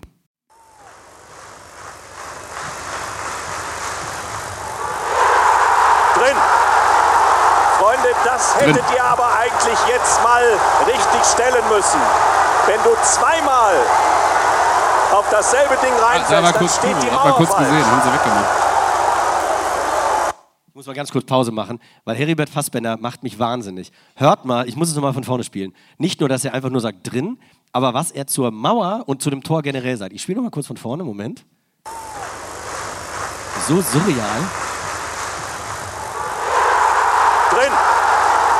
Freunde, das hättet ihr aber eigentlich jetzt mal richtig stellen müssen. Wenn du zweimal Ist nicht falsch. auf dasselbe Ding reinfällst, dann steht die Mauer falsch. Unhaltbar für Lehmann. Ich glaube, Und Christian Wörns hätte sich noch so quer davor liegen müssen, ne? Mauer hin oder Mauer her. Das ist einer der besten Freistoßschützen in Europa. Ja. Das also ist ja wie Stefan Effenberg, der sich auch immer im ersten Satz, nee, im zweiten Satz im ersten widerspricht, weißt du? Der fängt ja auch immer so an, im Doppelpass. Also, Freunde der Sonne, ja. Aber ich finde das so geil, weil, also man muss dazu sagen, ich habe es vorhin vor der Pause, also eine Ewigkeit her schon mal gesagt, dass Van Hooydonk äh, nach ein paar Minuten schon mal einen an Pfosten gezimmert hat, aus ähnlicher Position, aber dann zu sagen, Freunde, das hättet ihr besser stellen müssen, wenn ihr zweimal auf den gleichen Trick reinfallt und dann aber zu sagen, einer der besten Freistoßschützen, unhaltbar für Lehmann, Mauer hin oder her. Ja, stimmt gar nichts. Stimmt gar nichts. Oder alles. Oder alles. Äh, das fand ich, Aber also, es ist schon äh, so gewesen, wenn ich es jetzt richtig gesehen habe, dass von fünf Leuten in der Mauer, glaube ich, nur die äußeren zwei hochspringen. ja, aber der geht ja so weit drüber. Ich weiß, das hat nichts mit dem Stellen zu tun, aber mm, ich glaube, er wollte einfach alles reinwerfen, irgendwas wird schon stimmen. Suchen Sie sich eine Aussage aus. Ja, ich sag mal alles. Hier hat sich gerade eine richtige Aussage versteckt. Ja, also Pierre van Hooydonk übrigens, was ist das für ein Viech? Ne, hat sich ja gerade kurz nochmal Trikot ausgezogen, gelbe Karte kassiert. aber gefühlt konnte der auch nur Freistöße. Also hat ja gereicht, aber Ruhender Ball, ne? Meister des ruhenden, ruhenden Balls stand, glaube ich, auch beim, bei der Kicker-Zusammenfassung. Äh, dann muss es stimmen. ja. Er war in der Saison übrigens, dann gab es, ich glaube, es muss dann auch relativ viele Freistöße und Elfmeter gegeben haben in der holländischen Liga. Torschützenkönig geworden in der Saison. Er ist jetzt gerade Aufsichtsratmitglied bei NAC, oder sagt man NAC? Ich weiß es nicht. NAC Breda. Mimosas, achso, nicht. Mimosa, ja. mm. und sein Sohn Ja. spielt Bei Bologna. bei Bologna. Da habt ihr doch bei Coppa TS gestern, vorgestern, auch drüber geredet, oder? Ja. Bei Bologna, vergangene Saison übrigens bei Herenveen, also an Herenveen ausgeliehen, bei Herenveen 16 Tore in der ersten Liga erzielt. Sonny, Donny? Ja, wurde wohl auf die Mauer nicht richtig gestellt. Ne? Da, so. Okay, zurück zum Spiel. Die zweite Halbzeit beginnt und mit der zweiten Halbzeit in Rotterdam beginnt dann auch vermeintlich zumindest die Aufholjagd des BVB. Ist Rositzky? Evan Nilsson gefällt mir heute gut. Da ist Rositzky. Und da gibt es Elfmeter. Hier Everton. Der fast unfreiwillige Kopfball von Koller. Und äh, Paue reißt Amoroso um. Und dann, liebe Zuschauer, schauen wir mal. Erst Amoroso mit dem Elber. Sicher verwandelt. In der 47. Minute. Das stimmt aber. Also man hat das Gefühl, dass Heribert Fassbender mit so einem Rotweinglas in der Hand kommentiert. Also der, der Satz, Evan Nilsson gefällt mir heute gut, ist auch so. Ja. Ja, genau. Kannst, du mal, kannst du mal sagen, Gefällt mir, heute, gefällt mir heute gut. Ja, Fußball spielen kann er auch. Ne? Ja, spielen kann er auch. Es gibt Das auch so ja- diese das- Redewendung, das wenn, wenn jemand fragt, wie findest du Lothar Matthäus? Ja, den finde ich gut. Ist natürlich jetzt auch gemein, dass wir kleinen Podcast-Typen hier über Heribert äh, Fassbender äh, ja, herziehen, wie auch immer, aber Wieso ist das gemein? ja, das ist eine der größten überhaupt, Heribert Fassbender. Legendenfolge Heribert. Fassbender Eben, vielleicht. alles klar. Hat er einen auch. Podcast? Aber man weiß es nicht genau. Aber Ich ja Elfmeter zu sagen, schauen wir mal, ist natürlich genau richtig. Ob er noch, ob er noch kann, weiß ich jetzt, wissen wir ja nicht. Er hat ja gesagt vorher noch, und dann, liebe Fußballfreunde, hm, schauen wir mal. Schauen wir mal, was wird. Aber wenn das gerade umgerissen war gegen Amoroso, Der dann springt bin, ja den Ball entgegen. dann bin ich heute im ICE von München äh, nach, nach Dortmund, ich glaube, sechsmal umgerissen worden. Außerdem kann, kann man ja trotzdem über Legenden Witze machen. Also, Ja, ich habe ja über Gildo Horn vorhin auch einen Witz Ja. gemacht. ja, stimmt. Aber vor allem vorhin beim Cola-Elfmeter zu sagen, war das ein Elfmeter? Und hier von umgerissen zu sprechen. Ich meine, eine schwarz-gelbe Brille ist mir ja auch oft zu eigen, aber das ist schon. Was ich übrigens geil finde, auch bei dem Elfer schon von, von Heudonk, auch bei Amoroso, wie viel Anlauf die damals genommen haben. Ne? Die waren so am, am Mittelkreis. Ja, hab ich, da brauche ich schon, ist ja elf Meter immerhin, ne? da brauche ich schon ein bisschen. Ja, und das Coole ist, heutzutage nehmen die Leute einen Schritt Anlauf und den verzögern sie sogar noch. Ja. Und damals einfach wie die Wilden angelaufen. Und dann Herbert Fassbender in seiner souveränen Art drin. Also Drin. klare Einordnung, ne? Also, ähm, ja. Also Dortmund wieder zurück im Spiel, könnte man denken. Das war das 2 zu 1 in der 47. Da sagen wir mal so, ähm, zurück im Spiel vielleicht nicht ganz, aber sie hatten zumindest Pierre van Hooijdonk. Den hatten sie wirklich im Fokus und im Blick.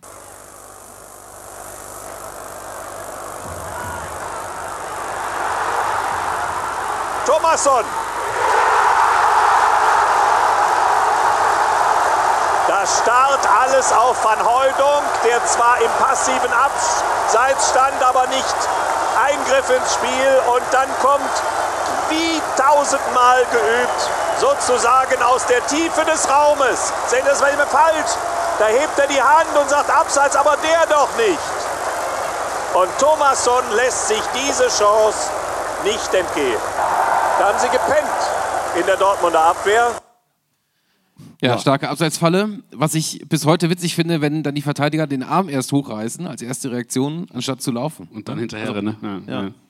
Aber es ist bitter, ne? weil die sind halt in der Vorwärtsbewegung und dann ist das irgendwie so dieser eine, der halbe Schritt, der dir dann fehlt zur Abseitsfalle. Aber Das, den dürfen wir nicht mehr einladen. Das ist mir viel zu analytisch hier. Merkst du das? Nein, und vor allem dieser Thomasson, ich weiß nicht, als der beim VfB später noch war, der hat ja vollkommen vergeigt, oder? Also ich finde Thomasson jetzt so im Nachhinein, ich weiß nicht, ob ihr das noch drauf habt, wir haben mal eine Folge gemacht über Spieler, die hinten raus, sage ich mal, nochmal in die Bundesliga gewechselt sind, wo man dann immer noch heutzutage, heutzutage denkt, ach ja, Van Nistelrooy war ja mal beim HSV, Daro Schuka war ja mal bei den Löwen, Juri Djorkaeff bei Kaiserslautern und Mauro Camoranesi war ja mal beim VfB Stuttgart. Und Jari Liedmanen. Jari Littmann war mal bei, äh, beim Rostock. Hansa. Ja. Das ist bei der Leistung, jetzt könnte man das auch über Karim Adeyemi sagen. too soon. Too soon. Ja, nee, aber das fand ich äh, echt skurril, dass dieser Spieler, der erst hier äh, irgendwie äh, ein Tor macht und dann später ja noch mit Milan wirklich äh, super Erfolge hat in Europa, dass der dann später irgendwo in Stuttgart rumgurkt. Also, hm. Wir sind heute an der Arena in Stuttgart vorbeigefahren mit, mit dem ICE. Wusstest du, dass die jetzt MHP Arena heißt? Ja. Deswegen haben wir dich Wie- eingeladen. Wie, wie, hättest du, wie, wie du sie genannt? Irgendwas mit Stadion oder? Ja, für was steht MHP? Wir haben gesagt Mercedes, HHH Porsche oder was, für was steht das H? Keine Ahnung, ist mir sowas von scheißegal, wo wir das So, und äh, mit dieser motivierten Antwort gehen wir dann auch gleich weiter. Denn, ähm, ich sag mal so, es war nicht das letzte Tor in diesem Spiel. Der BVB kam noch mal ran, denn es war auch noch echt über eine halbe Stunde zu spielen. Und es war sogar ein sehr, sehr schönes Tor. Wieder Koller! Tor! Und was für einer! Leute, hier geht noch was!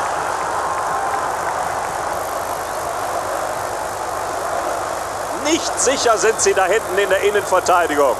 Und Koller sagt Dankeschön.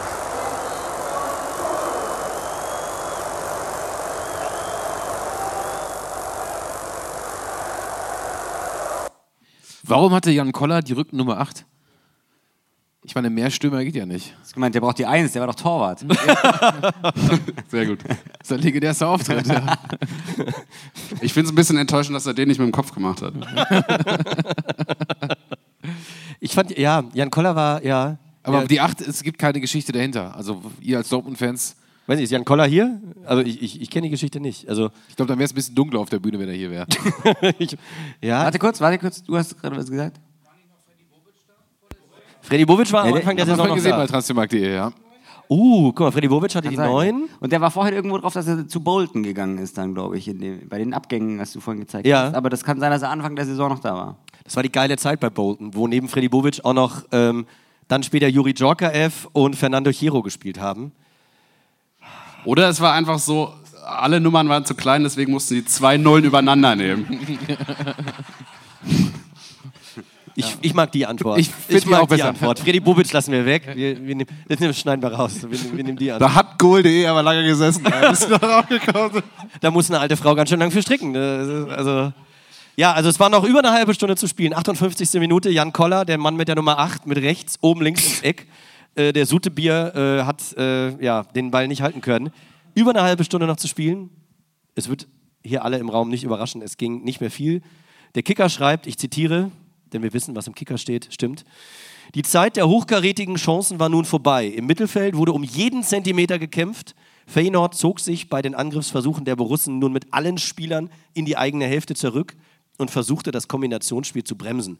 Der deutsche Meister gab alles, die stabile Defensive der Holländer war aber nicht mehr zu überwinden. Und dann war das Spiel vorbei. Feyenoord Rotterdam hat zu Hause sich in De Kuip, eigentlich ein ganz sympathischer Name, für so Der Coit? nicht Dirk Kuyt. hat er nicht auch bei Feyenoord gespielt? Ja, ne? relativ Dirk Kuyt. lange sogar, ja. In De Kuip. Äh, Feyenoord hat sich zum europäischen, wenn nicht zum König, dann zumindest zum Prinzen gekrönt. Wir haben es jetzt vorhin gehört ähm, und wir haben auch eben gerade in der Pause mit jemandem gesprochen, der damals auch vor Ort war. Ähm, es war nicht schön für die Dortmund-Fans, nicht nur, weil man eben nicht gewonnen hat, sondern eben auch wegen der ganzen Durchsuchung und der Drang Drangsalierung durch die niederländischen Polizisten. Sei es drum, Feyenoord gewinnt. Kickernote 1,5 übrigens. Nur so nebenbei. Für das gesamte Spiel, oder? Ja, für wen sonst?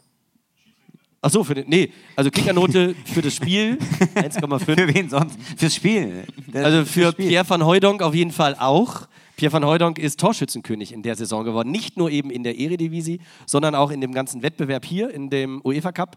Acht Tore hat er erzielt. Platz zwei übrigens Mario Jardel bei Sporting. FC. Oh, ich dachte FC Porto.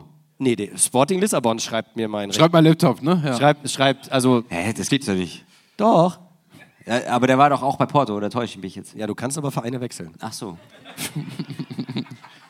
Haben wir heute gelernt, ja. Also, das war also die UEFA Cup-Saison des äh, BVB 2001, 2002. Lange ist her. Wir haben ja jetzt hier schon ein paar nette Namen gehört und gesehen und uns gegenseitig so ein bisschen um die Ohren geworfen. Ähm, Ganz Gregor- kurz, ganz kurz davor, Ja. Trainer bei Feyenoord. Bert van Marwijk. der danach zu BVB ging und dann ging natürlich die Der danach Schwiegervater wurde. richtig erfolgreiche Zeit los. Für ihn oder für den BVB? Für alle. Ja.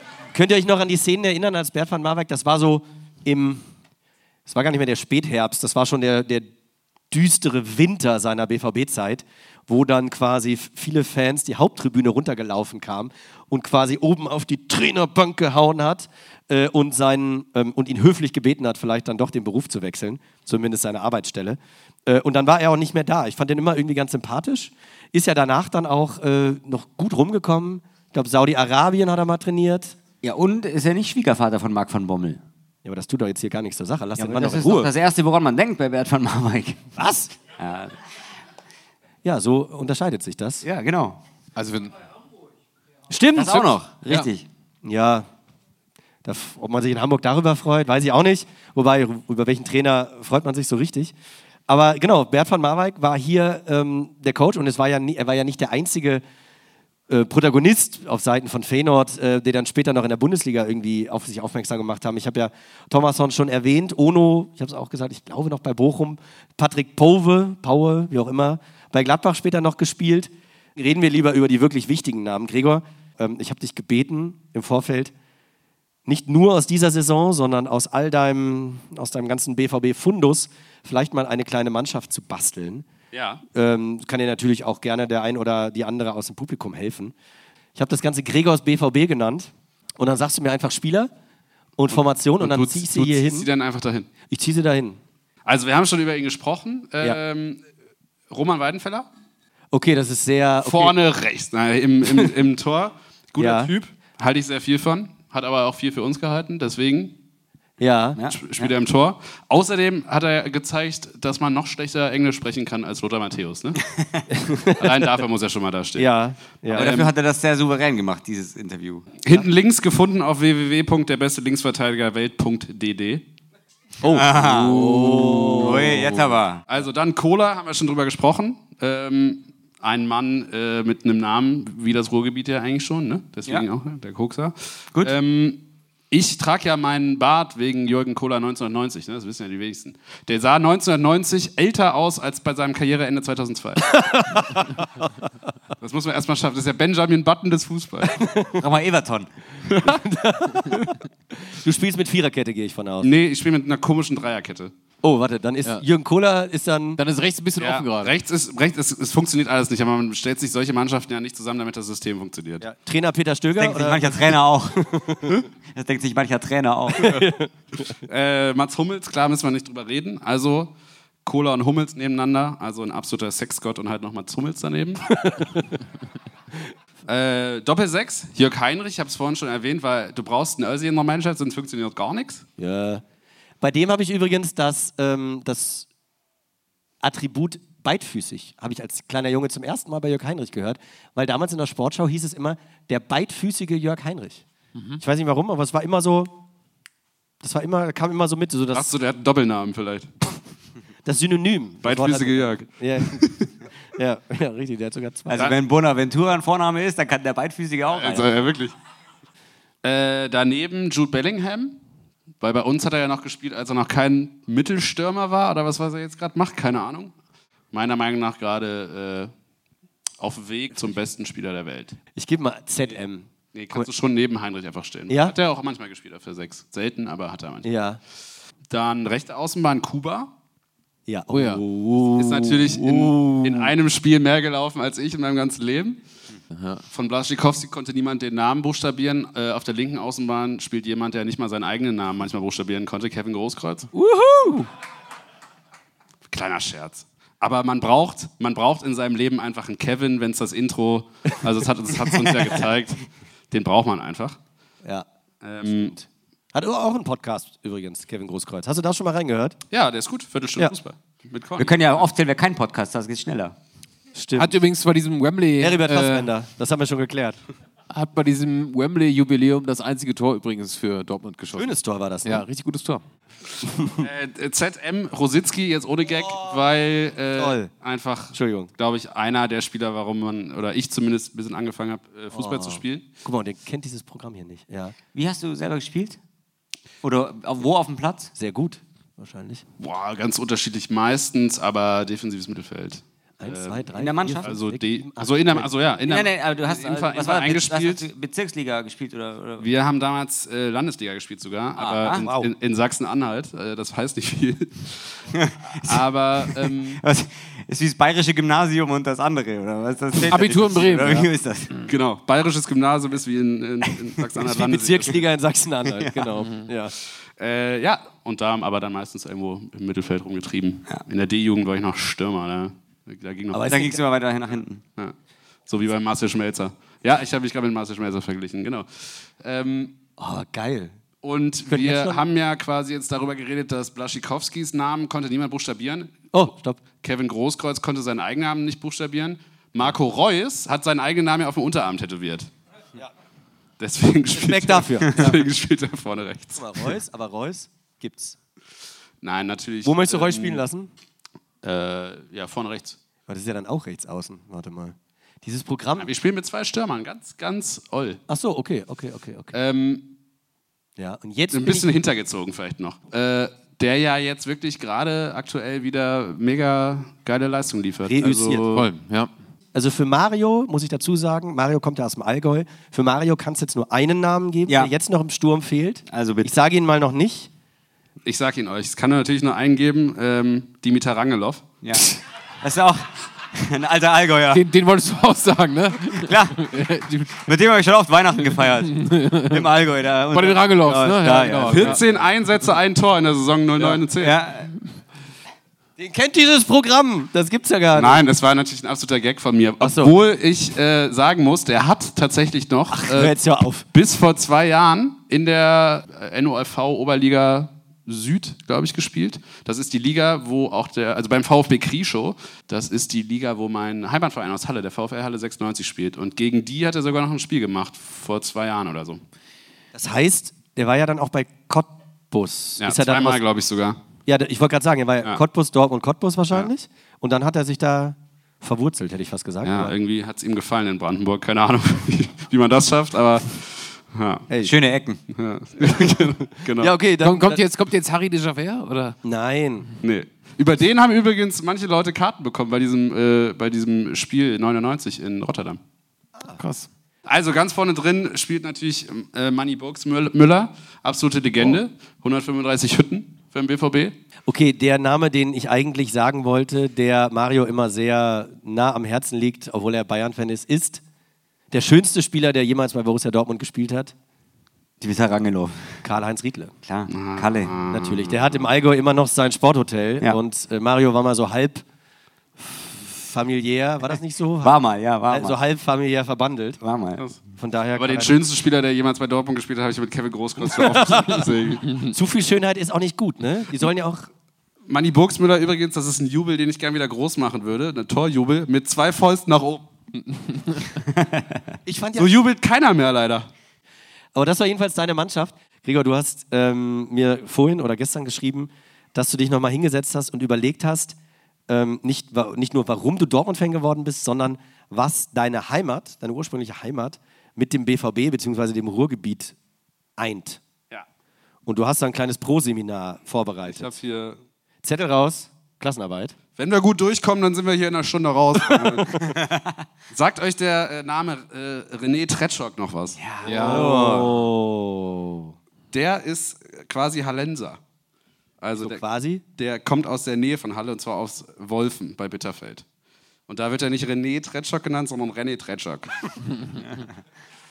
da ist, wenn so ein Akzent über ein E ist, dann denken irgendwie die Hallenser, da hat jemand aufs Blatt gerotzt. Der René. Das hier, ist das jetzt ein E oder ein E?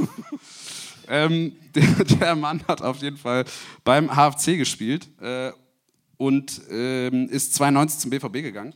Und der hat, äh, hatte beim HFC tatsächlich die, also beim Hallischen FC Chemie, das ist der große, größere Verein in Halle, der jetzt in der dritten Liga spielt wieder mittlerweile, aber die hatten damals mit ihm eine erfolgreiche Zeit oder ihre letzte erfolgreiche Zeit. Der hat die dann nach der Wende in die zweite Liga geführt und äh, die waren der erste Zweitligist aus Sachsen-Anhalt tatsächlich, den es hier gab. Und die haben sich sogar für den UEFA-Pokal qualifiziert, 92, und sind dann rausgeflogen gegen Torpedo Moskau. Was in dieser Zeit ein ganz komischer Name ist für einen russischen Club. Aber äh, es ist ja schon ein bisschen her. Und der äh, ist dann nach Dortmund gegangen und zwar ähm, zusammen mit einem anderen Hallenser, den ihr alle kennt, Gib mal einen Tipp. äh, Bochum. Sehr gut. Stark. Die beiden als Publikumslieblinge in Halle sind quasi dann zusammen in den Ruhrpott äh, gegangen. Jeder kann sich jetzt überlegen, ob das eine Verbesserung oder eine Verschlechterung ist.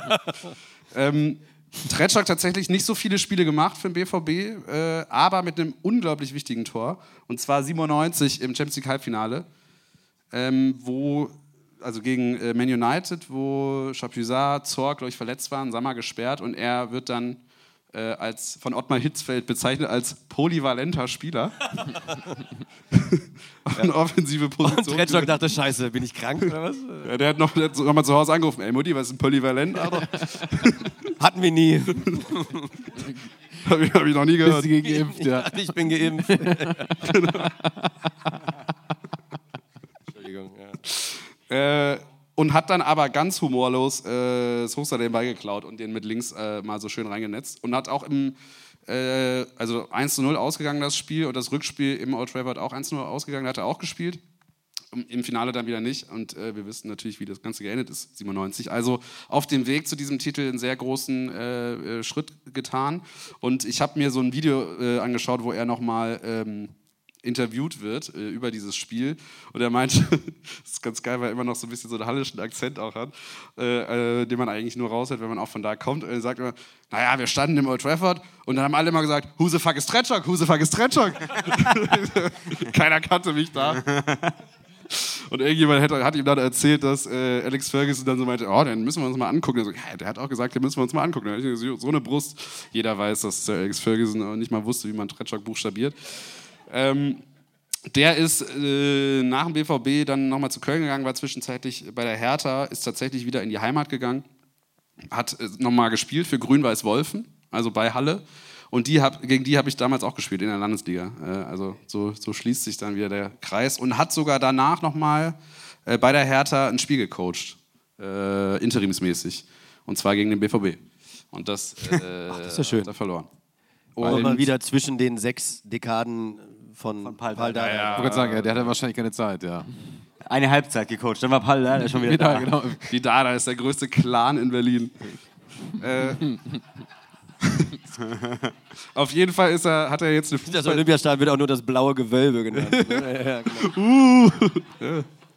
Äh, auf jeden Fall ist er jetzt wieder zu Hause und hat eine Fußballschule in Wolfen wieder. Und ich erinnere mich noch, in der Jugend war es immer so, wenn irgendwo Talente waren, wenn man irgendwo auf Plätzen gespielt hat und die gut waren, hat man immer gesagt, na, der war auch bei der René Tretschok Fußballschule, das musst du wissen, auch nicht so schlecht.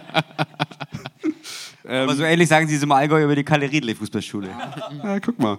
Äh, und Darius Wosch, dann der andere aus Halle, der äh, ein bisschen bekannter ist, einfach weil er mehr äh, Bundesliga-Spiele gemacht hat, auch später Nationalmannschaft gespielt hat. Ähm, der hat auch bei zwei Vereinen gespielt, äh, gegen die ich dann auch gespielt habe, nämlich bei Motor Halle und bei Empor Halle, die jetzt der VfR Halle 96 sind, von denen ich vorhin erzählt habe, gegen die Dimitar Rangelov gespielt hat in der äh, Oberliga Süd. Die heißt wirklich Motorhalle. Der eine Verein, der heißt auch immer noch SG Motor Halle, ja. Gegen die habe ich äh, Fußball gespielt und auch auf den Plätzen 4 als Schiri gepfiffen, ja. Übrigens, ihr wisst das alle. Es gibt aber auch Traktor Strehler, also Wir haben, wir hatten- gibt's. Da Sag- wollte ich gerade drauf hinaus. sag's. Wir haben, wir haben eine Folge gemacht, ich kann hier gerade nicht euch sagen, welche Nummer, aber eine Folge über den Transfermarkt in der ehemaligen äh, DDR, der wirklich ja wirr war, weil, weil die Spieler das natürlich nicht selber entscheiden konnten, wo sie hinwechseln, sondern von oben sozusagen delegiert wurden. Und da haben wir mit ähm, Frank, wie hieß er denn? Egal, dem Autor des Buches Die Delegierten gesprochen. Denn die Spieler waren einfach nur, die wurden von A nach B delegiert. Und in, im Rahmen dieser, dieser Folge haben wir auch wirklich die allertollsten Vereinsnamen rausgesucht. Ja. So Aktivist, Schwarze Pumpe und so solche Sachen. Das ist ja, ne, das ist, gehört ja mittlerweile dazu, das kennt man ja. Äh, aber das kann ich euch nur empfehlen, wie wir sowieso, ich glaube, fast zehn Folgen über irgendetwas aus der ehemaligen DDR, das letzte Länderspiel, eine grandiose Geschichte ringsrum, wo auch Matthias Sammer eine Riesenrolle spielt. Ähm, die Goldmedaille in Montreal 72, nee, nicht 72, 76. Ähm, die, die einzige deutsche Herrenmannschaft, die mal eine Goldmedaille im Fußball geholt hat. Äh, also nur so als kleiner Side-Fact da gerne mal reinhören. Darius Wosch auf jeden Fall riesen Sporttalent gewesen. Er wurde sogar, glaube ich, siebenmal oder zehnmal als Eisschnellläufer oder so in die, in den Jugendkader äh, berufen. In der DDR hat sich dann für Fußball entschieden, ist also dann irgendwann nach Bochum, ist glaube ich der erste Bochumer, für den es jemals ein Abschiedsspiel gab, habe ich irgendwo gelesen. Also absolute Legende natürlich da drüben. Äh, wurde immer die Zaubermaus genannt, aber ich habe einen anderen Spitznamen für ihn, weil die Speer in der DDR haben ihn erst nicht als Fußballspieler gesehen, weil er war zu klein. Deswegen ist er für mich der Messi Sachsen-Anhalts. Aber Problem in Sachsen-Anhalt gibt es natürlich noch sehr viele andere Messis.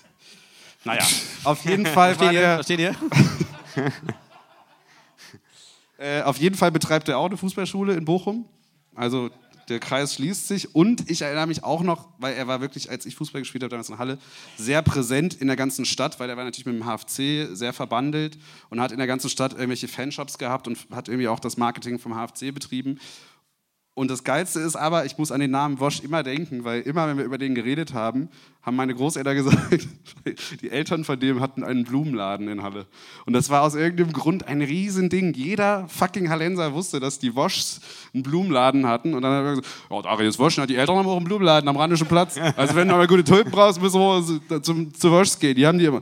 Das war irgendwie, das verbinde ich immer mit dem Typen. Und das sind die beiden äh, aus Halle, die hier im Ruhrgebiet so ein bisschen den Fußball mitgeprägt haben. Das ist schön. Vor allem hat nicht Darius Bosch einen sautalentierten Sohn? Ja, spielt bei RB, glaube ich. Oder ist bei RB in der Jugendförderung Irgendwie so, ne? gewesen, ja. Ja, das können wir später mal googeln oder so. Aber genau, äh, Joscha oder so hat auf jeden Fall U19 Leipzig gespielt, Youth League da gespielt, also die U19 Champions League. Auf jeden Fall hat er sein Talent weitergegeben. Darius Wosch, ja. Aber auf jeden Fall war er ein Teil der legendären UEFA-Cup-Saison, oder?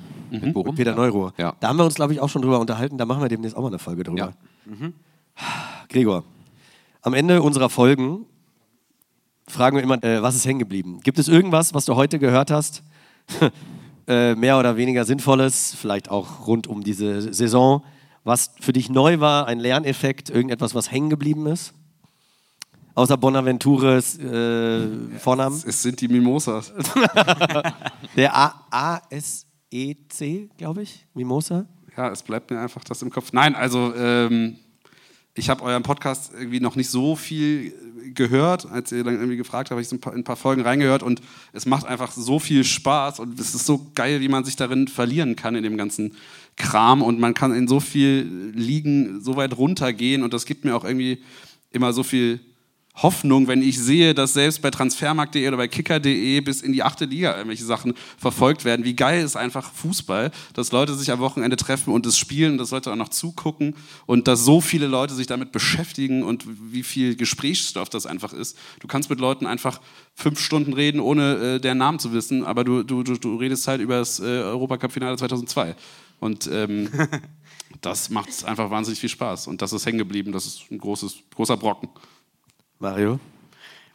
Ich muss eins sagen, ich war noch nie in Dortmund, abgesehen vom Stadion. Ich war heute zum ersten Mal woanders. Ich war nicht besonders häufig im Stadion. Einmal hat Bayern gegen Dortmund gespielt und Ali Karimi hat das Siegtor geschossen. Das ist ewig her. Das muss was heißen. Das Ali Karimi hat mal ein Tor geschossen für die Bayern. klassisches 2-1. Ich hätte in dem Moment eigentlich für meine Chemieklausur lernen sollen. Die war am Montag, das Spiel war Samstag. Null Punkte geschrieben, aber Karimis Tor weiß ich noch. Und die, äh, von Chemie habe ich noch nie was gewusst, nichts vermisst. Also alles Galt okay. auch mal als der Messi Und- Asiens, ne? Genau, noch ein Messi, schau. Da haben wir wieder einen. Und einmal war ich bei Dortmund gegen Man City in der Gruppenphase irgendwann vor zehn Jahren oder so. Julian Schieber, sechstes, sechstes Gruppenspiel äh, 2012, 13. Dortmund war schon weiter, Genau, City war das schon war- ausgeschieden. das war die Saison, genau. Julian Schieber grätscht im regennassen Boden und macht das Tor. Und deswegen ist der Malle-Sänger. möchte ich sagen, und das meine ich jetzt auch wirklich ernst, ihr habt ein richtig geiles Fußballstadion. Ich bin da wahnsinnig gerne, zwar nicht häufig, aber ich finde es extrem gut. Das sage ich als Münchner, deswegen, ich will jetzt nichts zu dieser Folge heute sagen, sondern einfach, ich habe mich gefreut, nach Dortmund zu kommen, das meine ich ganz ernst. Und ich freue mich auch, wenn ich wiederkomme und ich freue mich auch, wieder ins Stadion zu gehen. Du, irgendwas noch? Ähm, die Perspektive natürlich, haben wir vorhin in der ersten Hälfte drüber gesprochen, auch in der zweiten nochmal vertieft. Ähm, Also wie man sich als Dortmund-Fan auch bei so einem Auswärtsspiel fühlen kann, wenn einfach die Orga äh, richtig schlecht ist und ähm, man auch das ganze Finalgefühl nicht erleben kann oder genießen kann. Und dann natürlich auch einfach ähm, heute Abend so schön. Es war irgendwie auch für uns ähm, eine große Vorfreude, dass wir zuerst in Dortmund sind. Das DFB Fußballmuseum ist nicht weit. Du hast heute irgendwie so schön gesagt, äh, uns gibt es auch als Haus. Ähm, ist natürlich auch ein bisschen größenwahnsinnig. Aber wir haben auf jeden Fall uns sehr gefreut, in so einer fußballverrückten Stadt heute den ersten Auftritt zu haben. Und ähm, vielen lieben Dank, dass ihr gekommen seid und das wird euch äh, 2002 nochmal aufleben lassen. Ja, genau, da will ich mich direkt anschließen. Ich habe mich wahnsinnig auf heute Abend gefreut und es hat äh, alle Erwartungen getoppt. Nicht nur, aber auch dank äh, Gregor, der wirklich ein toller Gast war und uns so ein bisschen mitgenommen hat. Jetzt nicht nur wegen des Blumenladens von Mama und Papa Wosch, sondern auch in deiner eigenen Erinnerung oder die Erinnerung deiner Freunde eben über die Spiele in und gegen Rotterdam. Das hat wirklich großen Spaß gemacht, auch weil ihr so mitgemacht habt. Vielen, vielen Dank. Wenn ihr uns noch nicht bei Twitter oder Instagram folgt, macht das gerne. Eine letzte Sache möchte ich noch Oh, sagen. Entschuldigung. Sorry, nee, aber wirklich ernst, weil wir wissen natürlich, dass momentan viele Konzerte abgesagt werden müssen, viele Podcasts oder Lesungen oder wie auch immer aufgrund, äh, ihr wisst, Inflation und, und alles wird teurer und äh, viele Absagen gibt es einfach nun mal in diesem, wir zählen uns jetzt nicht unbedingt zum künstlerischen Bereich, aber in diesem, sagen wir mal, entferntesten Sinne Kulturbereich. Deswegen echt vielen, vielen Dank, dass ihr heute gekommen seid. Wir wissen es extrem zu schätzen. Sagen wir nicht nur so, sondern wir sind ja auch äh, verhältnismäßig kleiner Podcast, hinter dem jetzt keine große Agentur oder ein Konzern steht oder so, sondern wir machen das ja wirklich unter uns aus und deswegen wissen wir es sehr zu schätzen, dass ihr gekommen seid. Vielen herzlichen Dank. Schönes Schlusswort. Dankeschön. Danke sehr. Dankeschön.